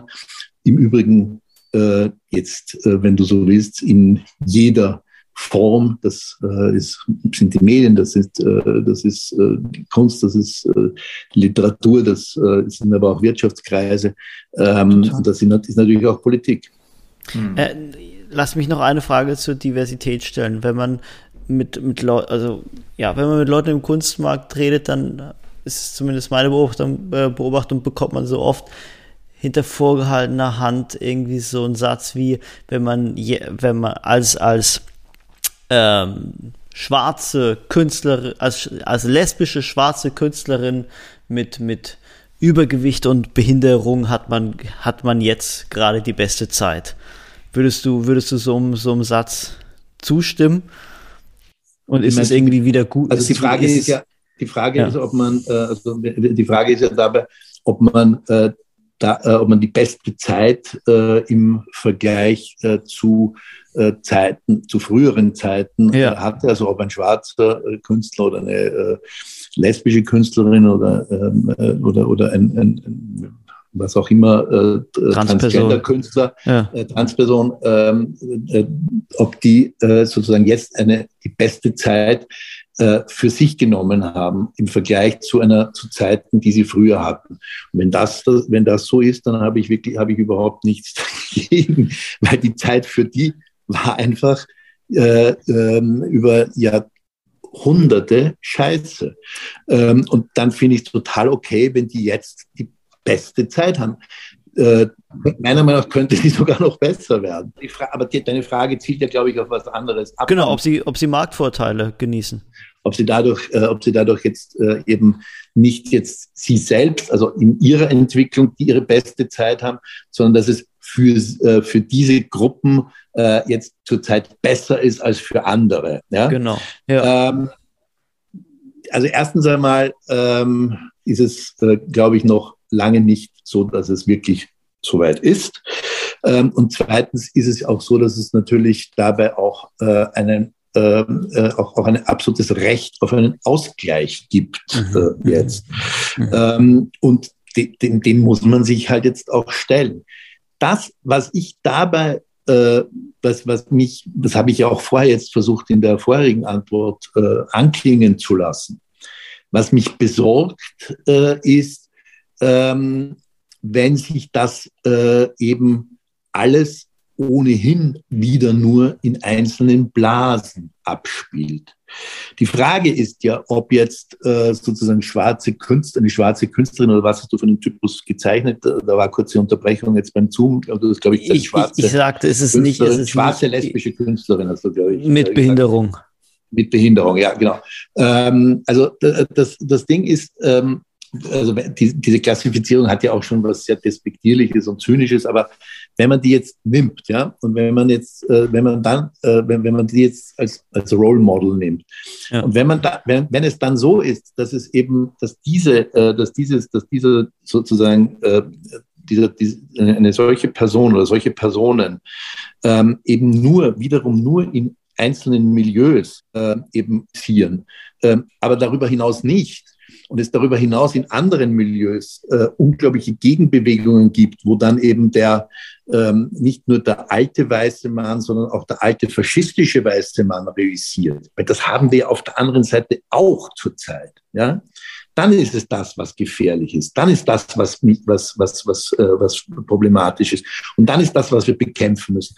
Und das ist eben auch der Grund, weswegen mich interessiert, diese Brücken, also diese, diese Grenzen zu durchbrechen und weswegen ich nicht unbedingt irgendwie, äh, nicht unbedingt nur mit Menschen, nur mit Künstlern, nur mit Literaten, nur mit Medienschaffenden abgeben will und abgeben muss, die ohnehin in ihrer Gruppe ähm, akzeptiert sind oder gerade gehypt sind oder denen es ohnehin gerade gut geht, ja, mhm. aufgrund einer modischen Bewegung, ja. Weil erstens einmal äh, haben sie es ja eh bei mit, mit bei und mit anderen. Und zweitens ist es aber vor allem so, wo schaffen wir die Brücken in die anderen Bereiche? Wo schaffen wir die Brücken in, die, in das, was man mal gesamtgesellschaftlichen Kontext genannt hat? Hm. Ähm, und das ist etwas, was schon äh, in der, in der ähm, natürlich in der Bildenden, ich meine, das ist ja genauso, wie du dir das, äh, kannst du ja, die Frage kannst du jetzt auch in einen anderen Bereich lenken. Zum Beispiel, dass es natürlich beispielsweise halt ähm, Künstlerinnen und Künstler geben, die eher im Kuratoren oder institutionellen Sinn zu Hause sind und dort revisieren und andere, die im Sammlerbereich, im äh, kommerziellen Bereich revisieren. Und schon da ist es ja so, dass es oft keinen Austausch gibt oder mhm. wenig Austausch gibt. Ja? Mhm. Es gibt Sammlerkünstler und es gibt Kuratorenkünstler. Ähm, und auch das ist ja schon gefährlich. Und wenn wir das jetzt noch weiter zersplittern, immer weiter, immer mehr solche Milieus, ja, findet statt, keine Frage. Aber man darf oder sollte, glaube ich, sich dann auch die Frage stellen, wo sind die, die dann auch versuchen, das aufzubrechen? Natürlich mit Provokation, natürlich mit Mut, natürlich mit Wagnissen, natürlich mit ungewöhnlichen Dingen, weil anders geht es nicht. Aber wenn diese Provokation nur dazu dient, die eigene Klientel und die eigenen Klaköre zu befriedigen, dann wird es leider Gottes finster. Hm. Und ich, ich, ich schließe auch aus, aus deiner Sorge über diese Blasen, äh, dass, dass du jetzt mit dem, mit dem Begriff äh, kulturelle Aneignung oder was da gerade immer wieder so diskutiert wird, kein größeres Problem hast, sondern sagen würdest, äh, je mehr Befruchtung äh, eigentlich, desto besser. Ähm, wie, wie, wie, meinst du das genau? Also das ist ja ein weites Feld mit der kulturellen Aneignung. Ähm, also die Frage jetzt äh, da einfach zu, zu, beantworten und zu sagen, äh, ja, finde ich super, äh, bei der Aneignung oder so einfach. Nein, aber gerade wird sie ja sehr streng ausgelegt, sozusagen, ja. Dass man, äh, gerade aktuell wird es ja in der Diskussion manchmal sehr streng ausgelegt, dieses Thema, so dass man fast so eine, so eine erwünschte Abschottung äh, irgendwie Sozusagen eine weiße Künstler, eine weiße Künstlerin darf sich nicht mit dem, mit dem Leid äh, einer, einer, einer, äh, einer schwarzen Person beschäftigen. Den konkreten Fall gab es ja. Ja, ich weiß, äh, natürlich gab es das äh, und es ist meiner Meinung nach ist es immer eine Sache, die man sich immer im speziellen und im, äh, im individuellen Fall anschauen muss. Nicht? Ja. Manchmal ist das, äh, hat das äh, eben äh, aus meiner Sicht ähm, eben Züge des Sektiererischen, die äh, in, die, die, die Irre geleitet sind und manchmal hat es eine Berechtigung, äh, der man, äh, den, äh, die, die man unterstützen muss. Mhm. Ähm, also es, äh, du, du kannst das nicht einfach komplett über den Kamm scheren. Ja? Ähm, aber äh, es, es, es, es ist nun mal ähm, so, dass, es, ähm, dass ich schon glaube, dass auch ähm, ich glaube, man sollte, äh, man sollte die ganzen, äh, man sollte diese, äh, diese Diskussion weniger unter dem Aspekt, auch wenn das jetzt vielleicht naiv klingt, aber man sollte ihn weniger unter dem Aspekt der Aneignung als mehr unter dem Aspekt des Austauschs sehen. Ähm, und ähm, das, die, wir müssen uns die Frage stellen, ob dieses alles, was mit dem Wort Aneignung verbunden ist, nicht möglicherweise an manchen Stellen auch einen Austausch verhindert. Ja? Äh, wo es das tut, fände ich es äh, falsch. Aber natürlich gibt es Dinge, äh, wo, wo, wo äh, Aneignung äh, verwerflich ist und falsch ist. Ja? Ich meine, ähm, auch einfach irgendwelche, äh, irgendetwas klauen, ähm, äh, einen Stil, eine, äh, ein Motiv, eine, äh, also keine Ahnung, was wenn Chris Rosa äh, von ähm, Raymond Petitbon ähm, irgendwie die Arbeit zu Ende malt, eignet er sich das auch an und das äh, halte ich jetzt auch nicht für unbedingt äh, unterstützenswert. Im Gegenteil, ja. Ähm, und das halte ich auch nicht für Strafe cool. Erhalten. Ja. Zu Ende oder, malt und verkauft. ja, genau. Aber schau, es gibt zum Beispiel, es gibt, es gibt zum Beispiel ein Beispiel, äh, auf, äh, auf, das, auf das man äh, äh schauen, äh, auch, auch durchaus schauen kann und schauen sollte. Ähm, wenn äh, wir, wir, wir haben in, in, in Wien haben wir arbeiten jetzt mit einem aus Senegal stammenden Künstler namens Alexandro Diop zusammen jetzt in einer, äh, in äh, einer Gruppe aussteigt. Und äh, bei dem ist es so, dass er äh, auf der einen Seite äh, wirklich ähm, ganz stark äh, in den äh, Traditionen ähm, seiner, äh, seiner, seiner, seines, also er selbst ist in Frankreich schon geboren, aber seine Familie kommt aus dem Senegal. Und äh, von vieles, was er in seinen Arbeiten hat, äh, ist sehr, sehr stark äh, eben auch geprägt äh, aus, dem, aus, seiner, aus, seiner Her aus seinem Herkunftsland, ähm, aus dortigen Traditionen, auch aus ähm, schamanistischen Wurzeln und Traditionen, auch, auch, aus Materialien, die dort herrschen. Übrigens etwas, was es in der afrikanischen Kunst ja immer wieder stark gegeben hat, dass die, diese Materialität äh, aus dem, der, der, Ursprünglichkeit. Und auf der anderen Seite findet man bei ihm äh, Elemente, die mich immer wieder stark an Klee erinnern und, äh, oder, oder ähm, an, an ähm, auch äh, äh, manchmal auch äh, andere, also auch an Expressionisten manchmal ähm, aus unserer Kultur. Ähm, und ähm, daraus entsteht eine wunderbare Kunst äh, gerade bei ihm. Ähm, und ich fände es furchtbar, wenn ich ihn jetzt wegen äh, äh, der, bei der einen Sache äh, verurteilen würde, weil er sich sozusagen äh, möglicherweise könnt, würden ihm ja jetzt, so wie du das gesagt hast vorher, dass das, ob mich das jetzt schon nervt, dieses, äh, dieses zu sehr dann in seiner, äh, in, in, seiner Blase oder in seinem verhaftet äh, sein. Ähm, es wäre schlimm, wenn man ihm vorwerfen würde, dass er sich mit, äh, mit diesen Wurzeln, diesen Traditionen seiner eigenen ähm, Herkunft äh, so beschäftigt und auseinandersetzt. Und es wäre auch genauso schlimm, wenn man ihm vorwerfen würde, dass er sich äh, eben an Vorbildern wie Paul Klee eben auch orientiert. Ähm, das ist doch das, wofür Kunst da ist, ähm, dass sie uns äh, eben, äh, dass sie, dass sie eben auch neue äh, Dinge aus vielleicht der, der, der Fusion von Sachen her, herstellt, ähm, die wir alle für, gar nicht für möglich gehalten haben. Wobei es jetzt, muss man auch sagen, dass man da oft auch die Kirche im Dorf lassen muss, aber ähm, weil, weil es halt ja schon so viel gab, was es äh, was dann immer wieder aufgegriffen wird und auf, aufgegriffen werden muss. Nicht? darf, ich, da, darf ich da mal rein, Markus? Ja. Und das muss man doch kämpfen. Ich, ich finde es so interessant, wenn wir, wenn wir drei jetzt hier gerade so über, über Kunst reden, dann, dann stellen wir ja total hohe Ansprüche an Kunst. Irgendwie so, also neu sein. Sie soll, du hast gesagt, idealerweise auch die Kraft haben, die Gesellschaft wieder zusammenzuführen oder, oder irgendwie Ketten so aufzusprengen. Und dann ist ja auch noch den, den Anspruch, den es immer gibt, dass sie irgendwie ästhetisch ist, dass sie Menschen emotional an, emotional berührt. Und das ist eine Frage, mit der ich mich eh schon lange beschäftige. Also an Kunst gibt es immer so hohe Ansprüche, so viele Ansprüche gleichzeitig. Und wann hat es ein, ein einzelnes Kunstwerk oder eine einzelne Künstlerin, ein einzelner Künstler jemals geschafft oder schafft es jemals, die, diesen Ansprüchen gerecht zu werden? Kann immer Kunst wieder. Bitte? Immer wieder, immer wieder. Hm. Immer wieder. Du bist, romant, du bist romantisch.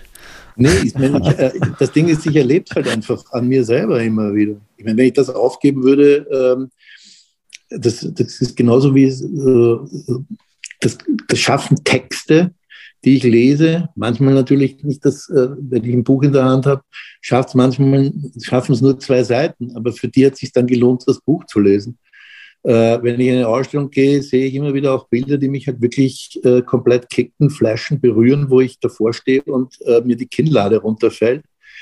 Ähm, wenn ich in einem Theaterstück bin, ähm, äh, habe ich auch Momente, wo, wo, wo, ich, wo ich einfach weiterkomme, als ich es vorher war äh, und wo es mich auch äh, irgendwie komplett packt.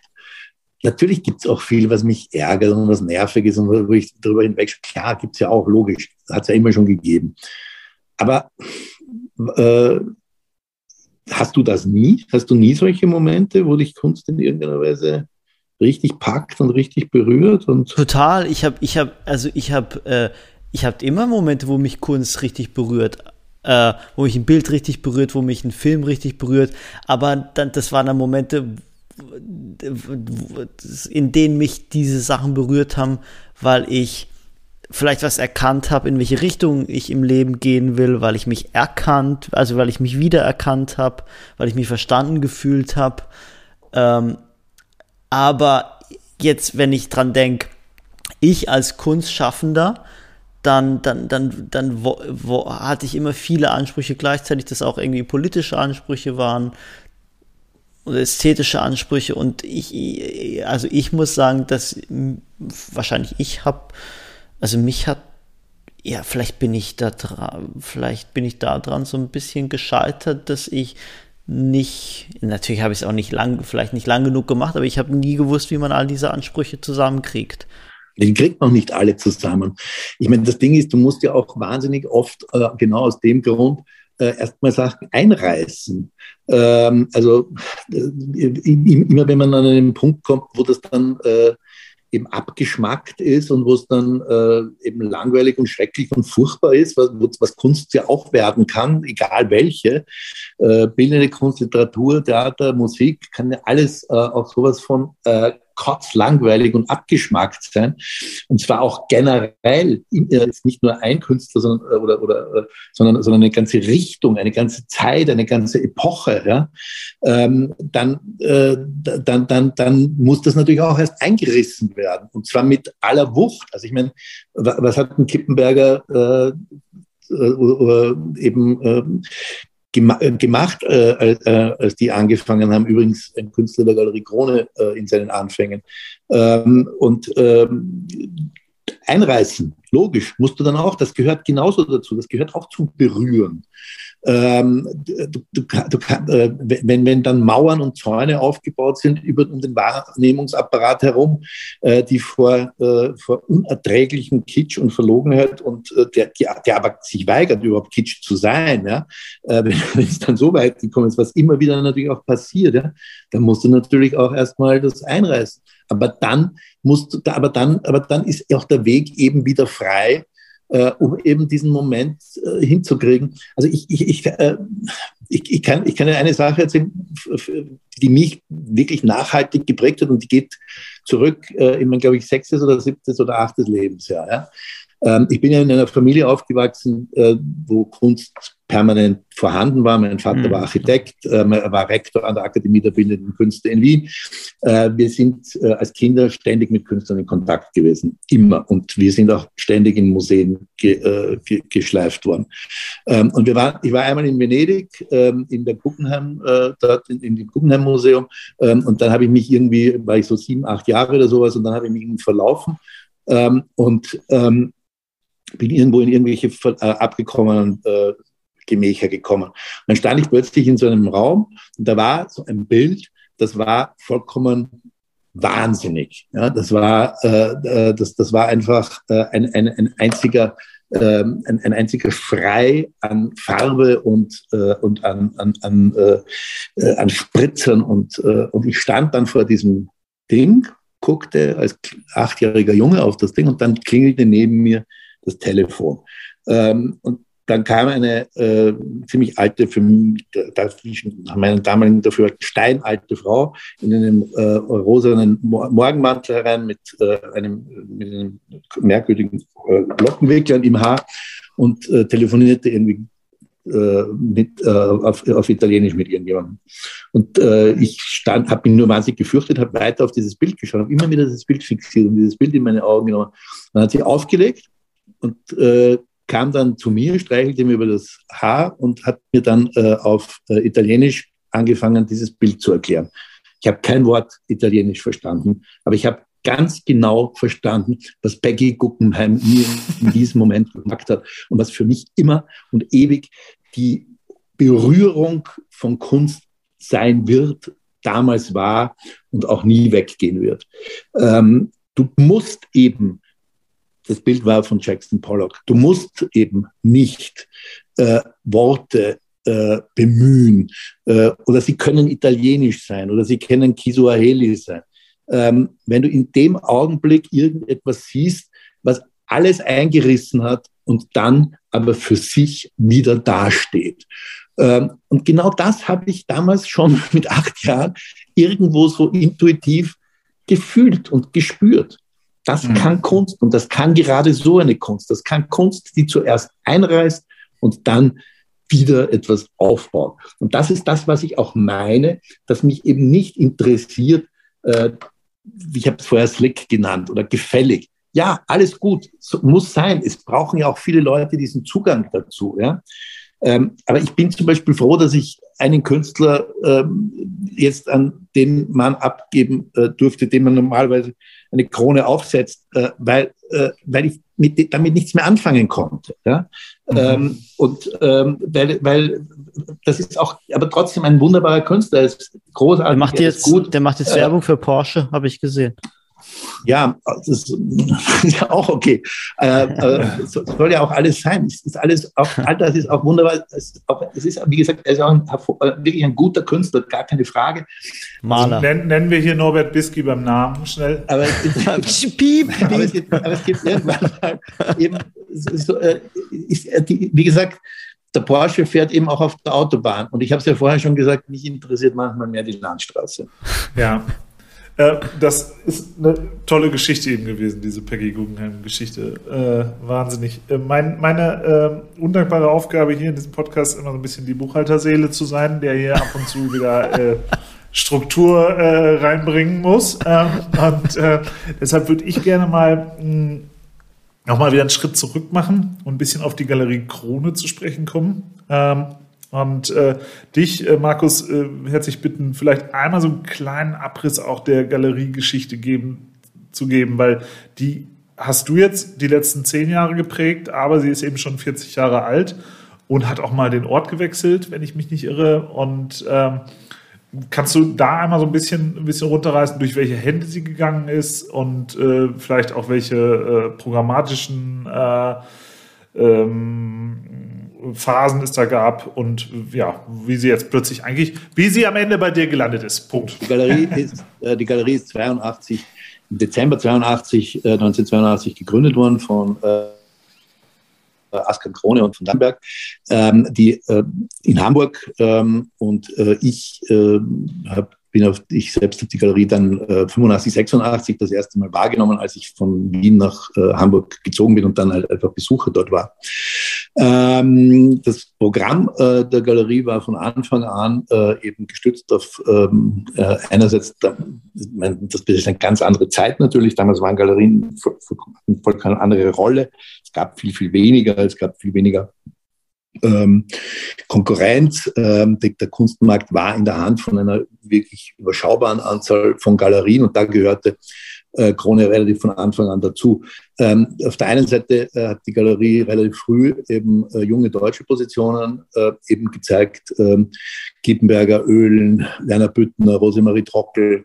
Ähm, auf der anderen Seite hat sie äh, dann auch schon sehr früh Minimal, sehr viel Minimal Art gezeigt. Hanne Daboven, ähm, Lawrence Wiener, Solevit, Karl André, ähm, und dann äh, auf der, äh, zum dritten äh, eben auch sehr früh äh, hat sie, das war zu dem damaligen Zeitpunkt eigentlich unüblich, Amerikaner und Amerikanerinnen ähm, auf den deutschen Kunstmarkt äh, eben eingeführt und auf den deutschen Kunstmarkt gebracht. Ähm, manchmal auch mit einem kleinen Sidestep äh, nach England. Aber Alex Katz äh, beispielsweise oder äh, Gilbert und George, also das ist dann der englische äh, Aspekt, ähm, äh, Philipp Taff, äh, das sind äh, Donald Batchelor, ähm, äh, der zu den ähm, zu dieser Pop-Expressionismus gehörte, der dann entstanden ist.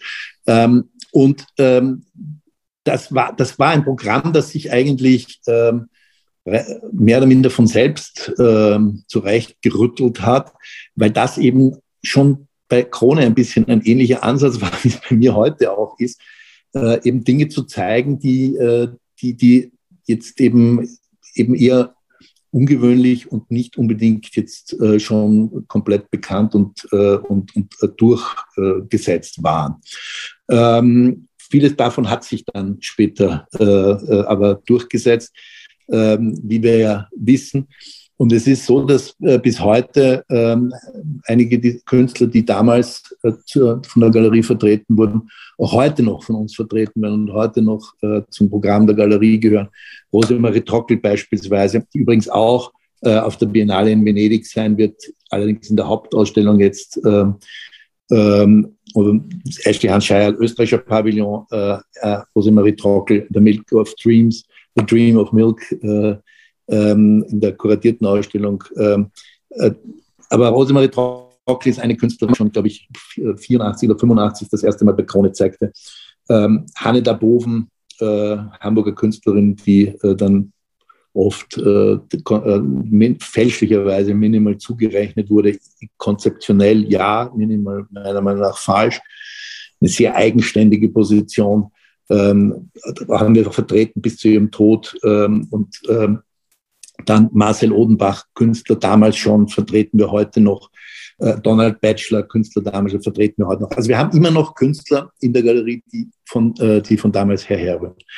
Ähm, aber der Anspruch, wie gesagt, der Galerie, der hat sich, äh, war, eben immer auch neue Positionen, auch junge Positionen zu zeigen und das aber nicht auf einer Ebene eben zu machen, wie es heute äh, oft nur noch geht, nämlich im Projektraum, sondern auch äh, eben äh, mit, dem, mit allem, was zu einer klassischen Galerie dazugehört, mit allem, was zu einer etablierten Galerie dazugehört. Das heißt auch einem, mit einem äh, professionellen Anspruch und mit einem, äh, wenn du so willst, auch breiten Anspruch. Also auch es in, auf Messen zu bringen äh, und es auch wirklich die Werkverzeichnisse zu führen, Kataloge zu machen und ähnliches.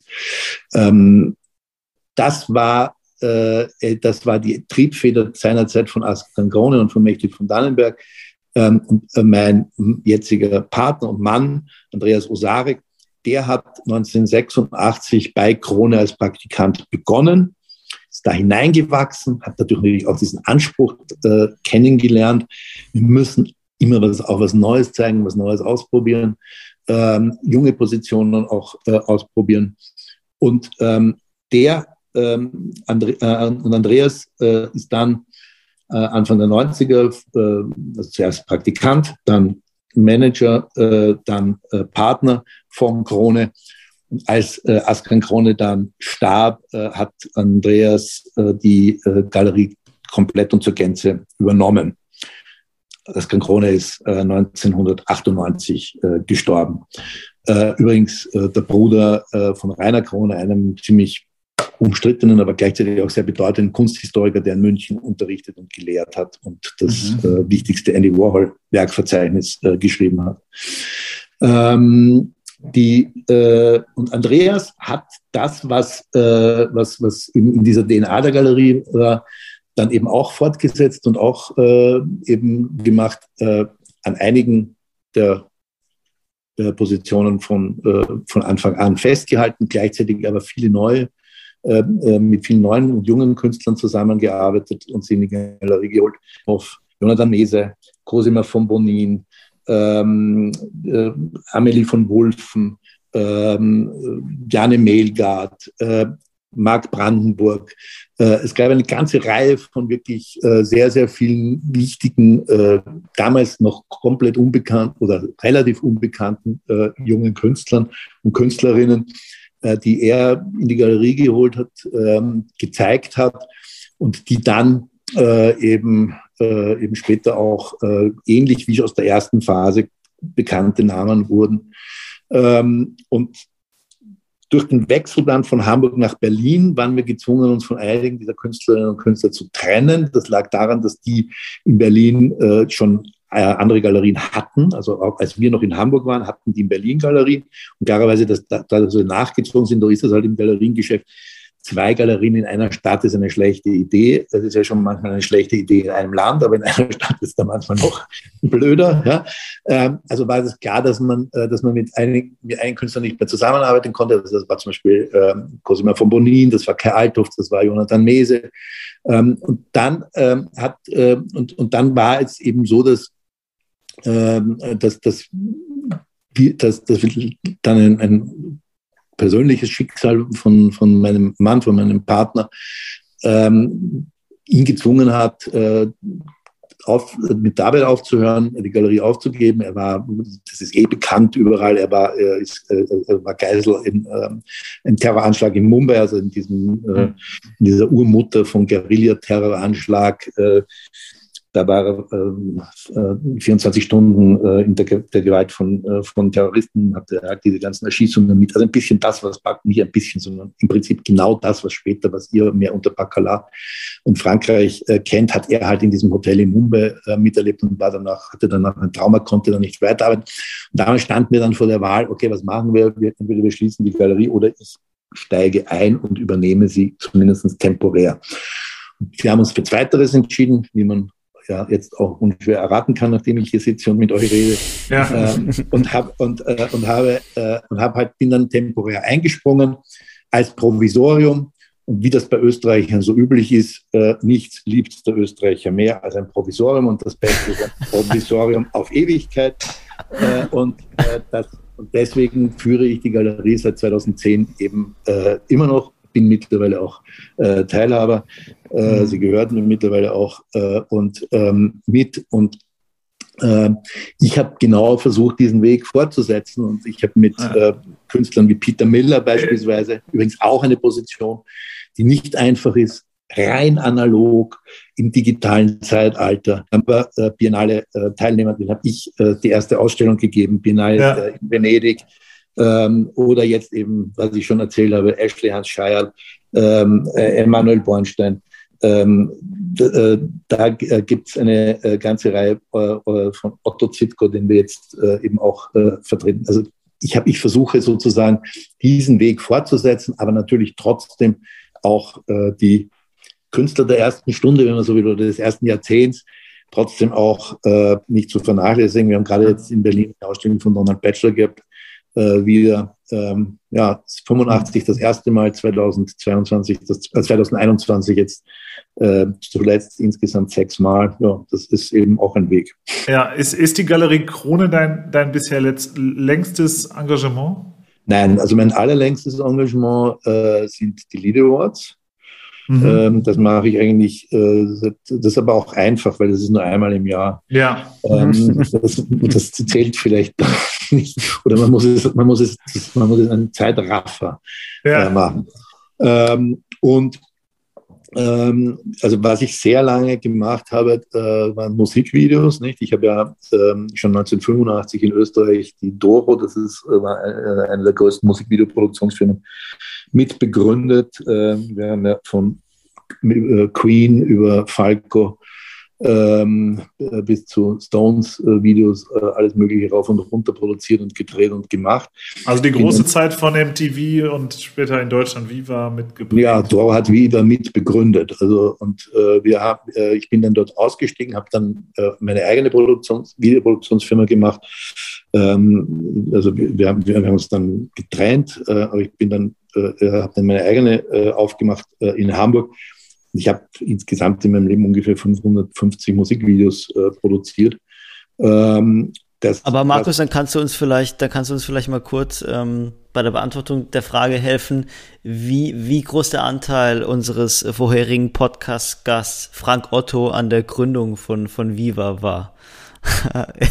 er hat uns hier nämlich erzählt, es sei ein maßgeblicher Anteil gewesen und er sei einer der Entdecker von Stefan Raab beispielsweise gewesen kennen Frank natürlich aus der Hamburger Zeit.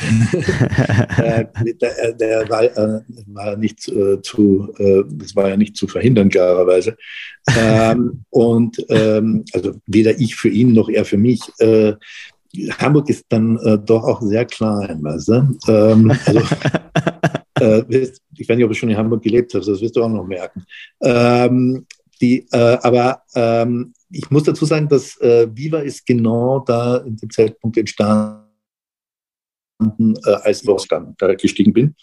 Ähm, und ähm, ich weiß da zwar einiges äh, über diese Gründungsphase, ähm, aber ähm, also was ich zum Beispiel noch sehr gut, gut weiß, war, dass ich mit meiner neuen Produktionsfirma dann den äh, Casting-Auftrag bekommen habe für äh, alle, ähm, für die Viva-Moderatoren äh, der ersten Stunde. Mhm. Ich weiß nicht, ob Stefan jetzt äh, bei, den, äh, bei den Moderatoren der ersten Stunde sogar schon dabei war. Aber schon, wenn, ja. dann hätten. Nee, Heike Makatsch, Bokelberg. Heike Makatsch war dabei, genau. Also Heike, äh, Heike Makatsch, äh, Bokelberg, äh, Tobi Schlegel interessanterweise. Wahnsinns, dass man, ja, äh, dass man oft nicht mehr auf, auf der Rechnung hat. Ähm, dann Mola Gysi, glaube ich, war auch bei der ersten Stunde dabei. Also jedenfalls dieses Casting für dieses erste, ähm, für diese erste Moderatoren, so, die haben wir gemacht, obwohl ich eigentlich dann damals bei Doro schon raus war. Ich fand es bemerkenswert, wie du eben mit welcher Begeisterung und auch äh, mit wie viel Anerkennung so, du so über die DNA und die, die lange Tradition auch dieser Galerie Krone gesprochen hast. Und ich hatte den Eindruck ebenso, dass es, als du über den Journalismus gesprochen hast, gar nicht so der Fall war. Kann es sein oder, oder täusche ich mich? Ähm, naja, vielleicht ist es manchmal leichter, eine geliehene DNA weiterzuleben und äh, hochzuhalten äh, als die eigene. Ähm, muss ich mal drüber nachdenken. Wenn du das jetzt so beobachtet hast, äh, vielleicht äh, hat das. Auch in dem Fall fragt Sebastian immer für einen Freund. also ich meine, ich könnte mir natürlich über, äh, über ich meine, in der journalistischen Zeit gab es auch äh, unfassbar viele Sachen, die mich natürlich maßgeblich geprägt haben. Aber ähm, ich meine, das ist äh, ja immer ein bisschen für mich, wenn ich mit Leuten wie euch dann äh, über diese Zeit rede, ist das ja wie wenn, äh, wie wenn der Opa vom Krieg erzählt. Ja, also ich meine, äh, und ich, das ist jetzt nicht vielleicht so, ähm, also so meine Intention. Wie, äh, warst du, warst du Tempoleser? Also Niklas, bist du, bist du, du bist eigentlich das, in dem Alter Tempoleser gewesen? Nein, nein, nein, nein. Also äh, Dazu bist du zu jung, ne? Ich bin 82er Baujahr, das heißt, ich bin nicht jung, aber äh, ich äh, habe die Tempo habe ich verpasst. Da hättest du, hättest du drei Jahre alt sein müssen, als es gegründet wurde. Ja, ja. Ich bin voll in die Kohorte Popliteratur gekommen, die ja, glaube ich, viel Tempoprägung hatten, nicht wahr? Ja, wobei ich ja mit diesem äh, Ausdruck Popliteratur nie was anfangen konnte. Ja, kann also, ja keiner, gibt es ja aber trotzdem. Ich fand den unmöglich und unerschrecklich äh, und irreführend und irreleitend. Äh, hatte ja auch schon so was Despektierliches. Aber natürlich, klar, das, was man unter Popliteratur subsumiert und damit bewerten wollte, ähm, dass, äh, also es gab Frauenliteratur und dann gibt es Popliteratur, nicht? Und äh, alles bitte ähm, das, äh, und, unter dem Aspekt, dass es alles bitte keine wirkliche Literatur sein soll. Ähm, und ähm, also natürlich waren da äh, viele äh, Schreiberinnen, also mehr Schreiber als Schreiberinnen, ähm, die äh, bei Tempo äh, auch entweder angefangen haben oder dann äh, auch dabei waren oder, oder, oder, mitgearbeitet haben. Klar, ja, das, äh, und, und es hat auch sehr viel miteinander zu tun, dass das, was man eben subjektiven Journalismus oder mit dem anglizistischen Begriff New Journalism nannte, äh, den wir in Tempo äh, ja, irgendwie ähm, praktiziert haben ähm, und den wir versucht haben, äh, irgendwie zur Geltung zu verhelfen. Äh, das hat natürlich auch sehr, sehr viel immer zu tun gehabt mit dem, äh, wie sich dann später, wie später dann Popliteratur verstanden wurde. Ich, Schreiber, Schreiber fand ich gerade ein gutes Stichwort die, also von den Leuten, die, denen du eine Plattform geboten hast, sage ich jetzt mal, also Christian Krach zum Beispiel, Maxim Biller, Claudius Seidel, ähm, das, Moritz von Uslar, sind ja alle geblieben. Peter Glaser. Bis, sind ja alle geblieben, also bis heute, was sie waren, nämlich, nämlich Schreiber. Aber nur dir scheint das offenbar nicht gereicht zu haben. So, und, und, und hast du mal für dich versucht zu ergründen, was so die, die, die Ursache für deinen permanenten Drang zur Neuerfindung? Ja, zu, nein, kann, ja, wechseln ist ein bisschen zu profan. Ich sag zur permanenten Neuerfindung des Selbst. es ist so, dass ich schon immer noch äh, gerne äh, schreibe. Ja? Ähm, und äh, ich schreibe äh, also es ist immer noch etwas, was ist immer noch eine Leidenschaft. Äh, aber äh, ich habe für mich, es gibt auch ganz viele Leute, die immer wieder kommen und sagen, schreib doch ein Buch, schreib doch ein Buch, schreib doch ein Buch. Ähm, aber ich habe für mich selber irgendwie nie das Gefühl gehabt, dass mein Schreiben wirklich ausreicht und wirklich gut genug ist, äh, um damit Bücher zu füllen. Ne? Ich meine, ich habe ja, äh, das wisst ihr vielleicht, äh, ich habe ja diesen, diesen so, äh, Egon Erwin Kisch-Preis, ich glaube, ich bin da überhaupt der jüngste Egon äh, Erwin Kisch-Preisträger jemals bis heute. Niemals, niemals später einer, äh, äh, der jünger war als ich, den Preis gewonnen. Ich habe ihn ähm, mit 25 oder 24,5 war ich äh, für eine ähm, so literarische Reportage über einen sehr guten Freund damals gewonnen. Die Reportage heißt Über einen, der sitzt. Ähm, ein Freund von mir, ähm, mit dem ich in die Schule gegangen bin, der bei einem Motorradunfall, äh, nach einem Motorradunfall querschnittsgelähmt war. Und ich schilder halt in dieser Reportage mein Umgehen mit äh, dieser Querschnittslähmung und das Umgehen seines Umfelds, seiner Familie, seiner Freunde. Ähm, und dafür habe ich den Egon Erwin Kisch-Preis bekommen. Und ähm, das war natürlich toll und das hat sich toll angefühlt. Und ich habe dann auch mal beim Bachmann-Preis gelesen, auch damals in der Zeit. Das war auch ein sehr lustiges Erlebnis, weil ich, da gibt es ja so mehrere Runden, ähm, wo man dann, äh, also man, man, man liest äh, einmal, also alle lesen einmal und dann ähm, stimmt die Jury immer offen ab äh, und vergibt mehrere Preise. Ich glaube, zu meiner Zeit waren es damals fünf. Und ich bin jedes Mal äh, Zweiter geworden. Äh, bei, bei, jeder Abstimmung. Und äh, das war äh, sehr war ganz interessant, weil es waren eben vier Runden, wo ich immer Zweiter wurde. Und äh, dann kam äh, die letzte Runde, das war die fünfte. Und ähm, da ging wieder diese ganze Jury durch. Ein Juror nach dem anderen wurde abgefragt. Und ähm, es stand vor der letzten Jurorin, die ihr Votum abgeben sollte, stand es ähm, 5 zu 5.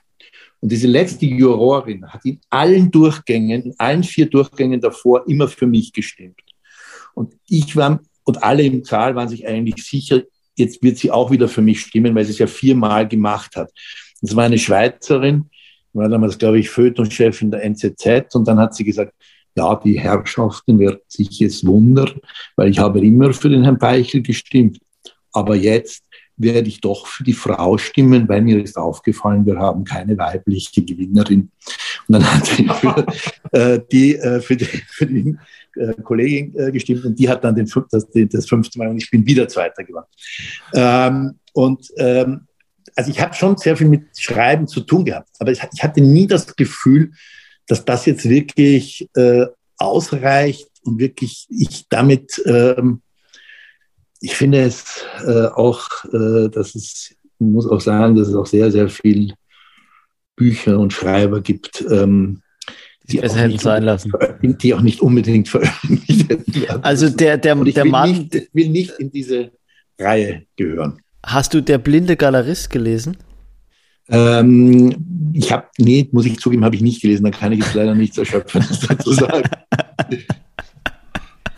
Schade. Aber erzähl, wie ist es? Äh, ja. ich, kann mich nicht mehr, ich kann mich tatsächlich nicht mehr erinnern. Ich habe es gelesen. Was ich ja, aber, was ich aber, was, Niklas, du bitte mit deiner, mit der positiven Rezession, oder?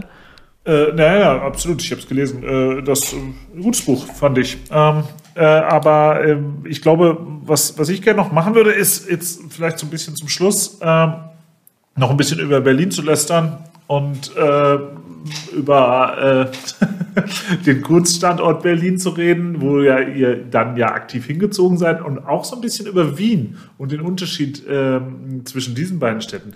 Weil Oder seit wann seid ihr denn eigentlich in Wien? Vielleicht zwischen den drei Städten, oder? Also quasi Hamburg. Um es extra kompliziert zu machen, Sebastian. Nein, ja, weil, weil, weil Hamburg ja auch so ein super spezieller Kunststandort ist, den ich, ich würde bis heute sagen, nicht einfach, verstehe. Markus, du darfst dir aussuchen, über welche dieser genau. drei Städte du jetzt lästern möchtest.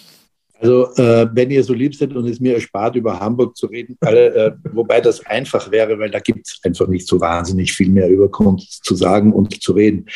Ähm, es, äh, ich meine, Hamburg hat eine wirklich rasend gute Zeit gehabt. Das war die zweite Hälfte der 80er Jahre äh, wo Hamburg äh, halt wirklich Ersatz Berlin war. Und ähm, ich habe das Glück gehabt, dass ich genau diese Zeit in dieser Stadt miterleben durfte und miterleben konnte. Da war sowohl in der Kunst als auch natürlich vor allem in der Musik ähm, äh, ähm, äh, unfassbar viel los. Ja. Ähm, Musik ist, glaube ich, immer noch einigermaßen okay, aber alles andere ist schon, naja. Ähm, deswegen Hamburg abgehakt. Und jetzt Berlin-Wien.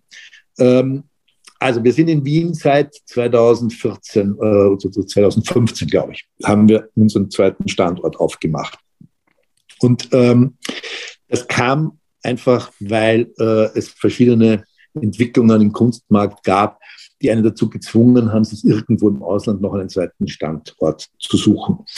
Ähm, das hat, hing zusammen mit, äh, mit, mit, mit äh, Mehrwertsteuerpolitik der Bundesregierung, aber auch man hat gemerkt, dass Berlin immer mehr an Strahlkraft verliert, dass man äh, eine zweite internationale Abspielfläche braucht. Und wir haben uns damals sehr viele verschiedene Städte angeschaut, London, Paris, Madrid, ähm, äh, Zürich, da wo eigentlich so die meisten anderen auch ihren zweiten Standort aufgemacht haben oder hingegangen sind. Und ähm, irgendwie war kein Mensch, hatte Wien auf dem Schirm. Und ich, dadurch, dass ich aus Wien komme ursprünglich mal ähm, und natürlich da auch Anknüpfungspunkte hatte, familiär, aber auch natürlich meine Vergangenheit, auch beruflich, haben wir gesagt, warum probieren wir es nicht dort? Und ähm, irgendwie waren wir ja auch, glaube ich, ein bisschen ein Trendsetter weil wenn man sich anschaut, äh, seitdem wir nach Wien gegangen sind, ähm, sind ja mittlerweile fünf, sechs, sieben äh, wirklich wichtige Galerien auch hingekommen. Exile, Kroll Nielsen, jetzt Gregor Bottner, ähm, Frau Bresenhuber, Johann König, also es wird auch alle in Wien einen Standort aufgemacht. Ähm, Wien legt gerade als Kunststandort, als Kunstmarktstandort unglaublich zu. Wien gibt seit einiger Zeit Gas tut dabei aber auch alles, um so dieselben Fehler zu machen, die Berlin gemacht hat ähm, in den äh, Nullerjahren, äh, um sich auch wieder äh, selbst äh, zu kastrieren und äh, auch wieder selbst zu zerstören. Welche wären ähm, das? Naja, also das eine ist äh, die, die äh, Aufsplitterung der Messeszene, äh, die wir halt in Wien jetzt gerade massiv erleben.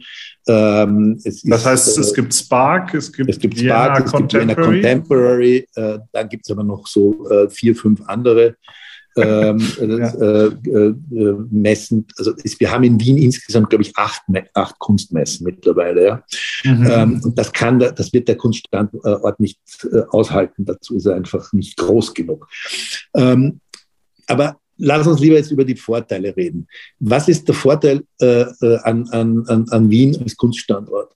Ähm, es wird, ihr kennt ja sicher immer diese äh, Untersuchung äh, jedes Jahr, die von der Art Basel gemacht wird über die, ähm, über, die, über die Umsätze äh, am internationalen Kunstmarkt. Da wird ja auch aufgeschlüsselt äh, immer, wie viel Umsatz äh, in welchen Regionen und auch in welchen Städten gemacht wird. Und da ist es sehr interessant, dass Wien und Berlin ähm, eigentlich fast immer ungefähr gleich auf ist. Mal haben die einen 1%, die anderen 1,2, mal haben die anderen 1, 0,1 Prozent und der andere 0,9. Äh, Aber das ist immer so in etwa gleich. Beide nicht sehr viel, äh, sagen wir es mal so. Ja, also äh, für eine Stadt wie Wien, die 25 bis 30 relevante Galerien oder überhaupt Galerien hat, ähm, und äh, ist es äh, nicht schlecht. Okay. Ähm, für eine Stadt, die ähm, halt äh, in, in, ihrer Hochzeit um die 600, 700 Galerien hatte, von denen natürlich viele mittlerweile eingegangen sind und, äh, und, und zugesperrt haben oder weggezogen sind, ist es natürlich viel zu wenig.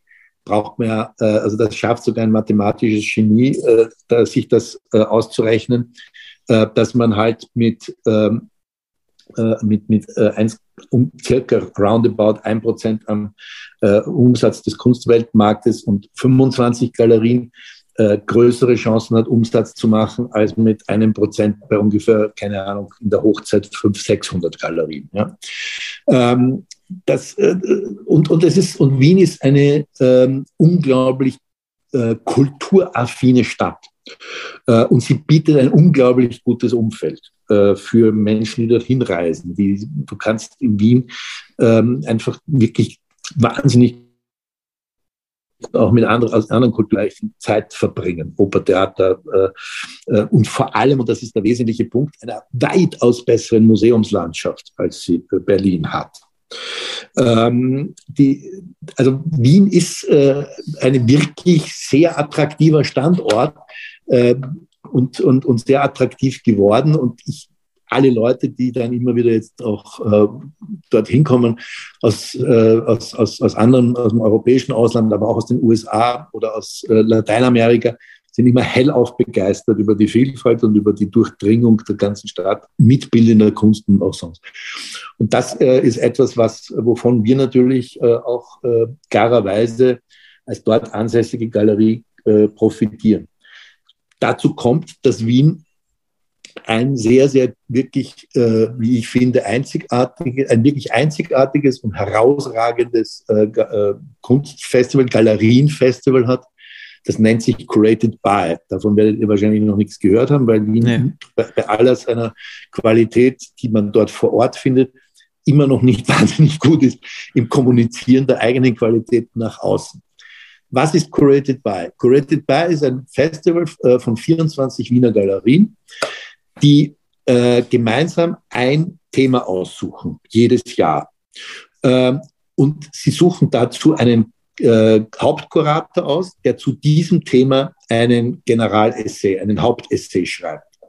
Jede der 24 Galerien sucht sich selbst einen weiteren Kurator aus und der Kurator in der einzelnen Galerie, in diesen 24 einzelnen Galerien, also diese 24 Kuratoren, setzen das Generalthema und äh, den Hauptessay des Hauptkurators mit 24 Einzelausstellungen um.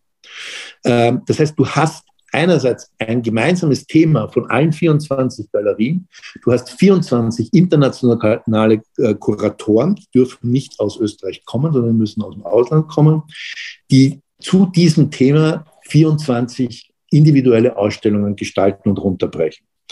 Ähm, das ist ein wirklich ähm, äh, äh herausragend gut funktionierendes, unglaublich spannendes Format, das immer im Herbst ist und das äh, wirklich, ähm, wo ich immer nur sagen kann, Leute, hinfahren, lohnt sich, ähm, ist, äh, ist, ist wirklich äh, einzigartig und fördert auch einzigartige Ergebnisse äh, zutage. Ähm, ja, äh, und solche Initiativen, solche Dinge hat Wien. Und das heißt jetzt bitte nicht Wien aufpassen, sondern das heißt bitte Berlin aufpassen. Herr Lederer aufpassen, aber der äh, passt ja sowieso nie auf. Ähm, äh, in, bei Curated By bekommen äh, die Wiener Galerien jeweils äh, von der Stadt Wien ähm, ein Budget von 6.500 äh, Euro zur Verfügung, ähm, das sie für dieses Programm einsetzen können, während wir in Berlin beim Gallery Weekend da irgendwas zwischen 8.000 und 12.000 Euro zahlen müssen, damit wir teilnehmen können. Mhm. also Willkommen in Wien.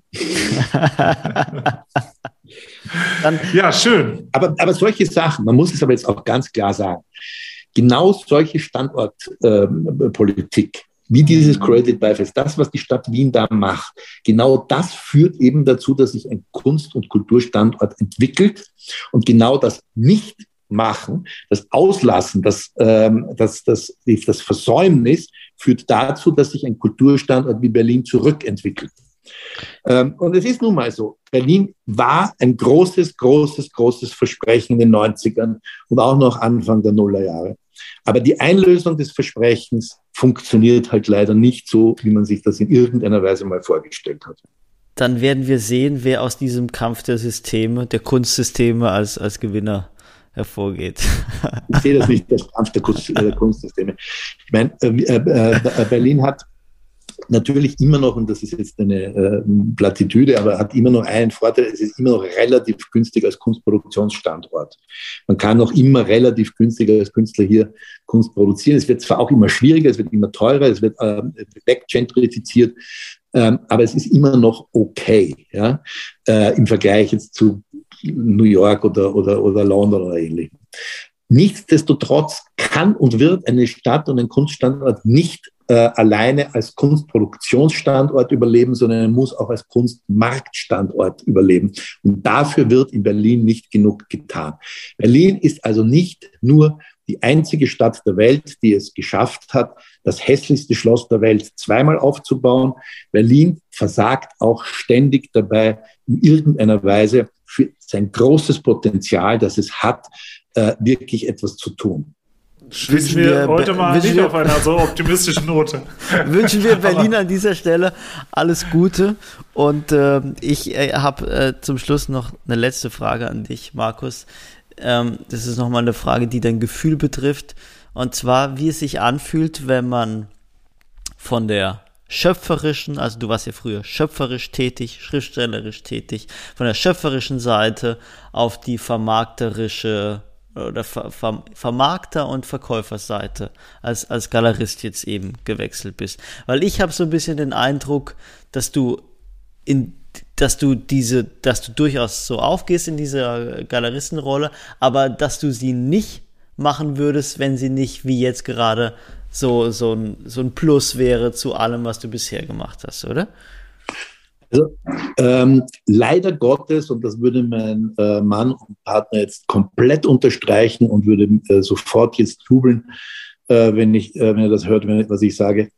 Ich bin leider definitiv kein guter Verkäufer. Was, es ist etwas, was mich, ähm, was nicht meine Triebfeder ist. Und das muss eigentlich natürlich eine viel größere Triebfeder für den Galeristen sein, als es für mich ist.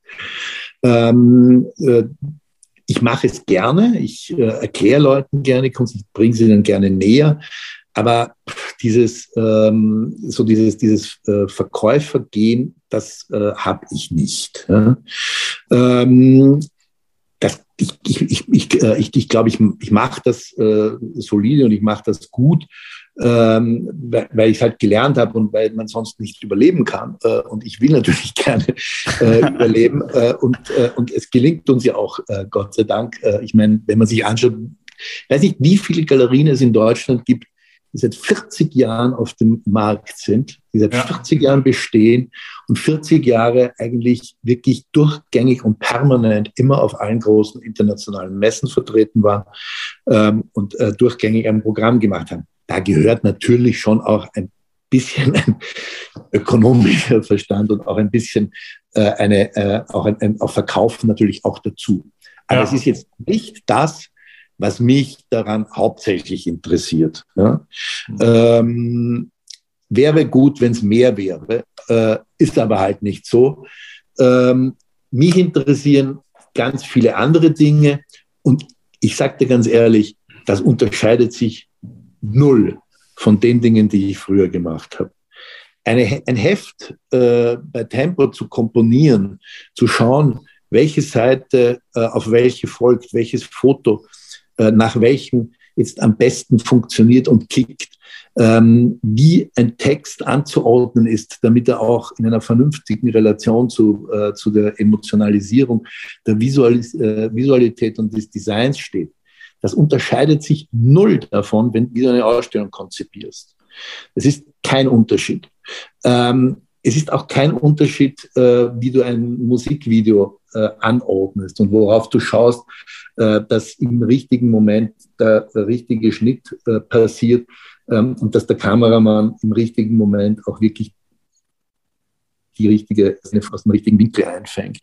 Ähm, also wie gesagt, äh, ich habe es ja vorher gesagt, ähm, ich bin wirklich wahnsinnig gern Generalist und ich glaube aber, dass es dabei auch eben verbindende Elemente in unterschiedlichen ähm, Genres, in unterschiedlichen Bereichen gibt, ähm, verbindende Elemente, die mir Spaß machen und die meine Antriebsfeder sind. Das könnte ja. das Schlusswort sein. Würde ich, würde ich auch sagen. Also äh, es ist, wir könnten dir, glaube ich, noch eine ganze Weile zuhören und es gibt, glaube ich, noch viele Themen zu besprechen. Da Sebastian sich in Hamburg auffällt, habe ich große Angst, dass gleich hinter ihm die Tür aufgeht und die Kollegen vom Zeit alles gesagt Podcast hereinkommen und seinen, seinen Schreibtisch umwerfen, weil wir jetzt so lange schon sprechen, was ungewöhnlich für uns ist, äh, dass wir jetzt, ich glaube, zwei Stunden kratzen. Ähm, das, aber das, ist, äh, ist aber, Gefahr, das ist die Gefahr, wenn man mit einem Österreicher spricht. Es ist ein reines Kompliment. hatten wir, hatten wir schon mal einen Österreicher? Wir hatten schon einen Bachmann, Bachmann, ähm, Preis, Kandidaten, Timon, ja. nee, Kandidaten. Kandidat nur, Timon? Ja, äh, Timon Kalkaleiter war nicht Preisträger. Er war, war, er war im Wettbewerb Und äh, aber einen Österreicher hatten wir, glaube ich, noch nicht. Brauchen wir auf mehr von. Da kannst Fall du uns vielleicht noch später weitere empfehlen. Äh, also mehr Österreich. Markus, ich ja. empfehle Jetzt muss ich nur das Ding da einstecken, weil sonst ist es nämlich gleich aus. Ich habe hab nämlich den ganzen, ich das meinen ganzen Saft von der Batterie gekostet. Ähm, nein, es gibt ganz viele wunderbare österreichische Gäste, äh, die ihr, glaube ich, noch einladen könnt. Ähm, ich empfehle sehr äh, die Gruppe Ja Panik äh, mit dem äh, im Moment alles definierenden und bestimmenden Song. Ähm, Apokalypse oder Revolution. So. Dann, wir, wir, dann werden wir ja Panik auf die Gästeliste schreiben. Genau. Mir, mir also mir hat es ganz, ganz große Freude gemacht. Wirklich fand es äh, fantastische zwei Stunden. Ein Gespräch, in dem ich sehr viel gelernt habe. Ich habe natürlich auch, ich darf jetzt zum Schluss, darf ich auch ein bisschen schmeicheln. Ich habe natürlich aufgrund meines eigenen Lebenswegs große Bewunderung auch für deinen Markus und deswegen äh, konnte ich viel mitnehmen. Aus, Jetzt äh, ist aber Schluss. Deshalb, ich sage jetzt nicht so. Wirklich Schluss. Ja, ich sage nur ganz einfach herzlichen Dank, Markus, ganz toll. Äh, hat viel Spaß gemacht. Und, ich danke äh, euch. Wir danken für die Zeit. Ähm, wisst, ihr, was das Schlimmste, wisst, wisst, ihr, was das Schlimmste an dem äh, Podcast jetzt ist? dass ich möglicherweise auf die Idee komme, jetzt noch, doch noch mal mehr Podcasts zu machen, weil es wirklich Spaß gemacht hat. Das ja, ja. Das ist doch ja, super. Der, bald kommt der große Markus Peichel Podcast und das, das äh, Comeback. Äh, du musst einen eigenen, Markus, du musst ja. einen eigenen Podcast machen. Was soll ich noch alles machen? das hat äh, Philipp Westermeier noch nicht angerufen. Gut. Schönen Dank. Ja. Ich danke euch und äh, ja, äh, dir, äh, Sebastian, ähm, alles Gute äh, bei dieser äh, eigentlich nicht lösbaren Aufgabe, Stil in den Spiegel zu bringen.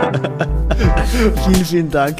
Ich denke, wir sehen uns mal in Berlin wieder und ähm, ich stoppe die Aufnahme und Niklas, dein äh, Schlusswort wie immer. Und Cut.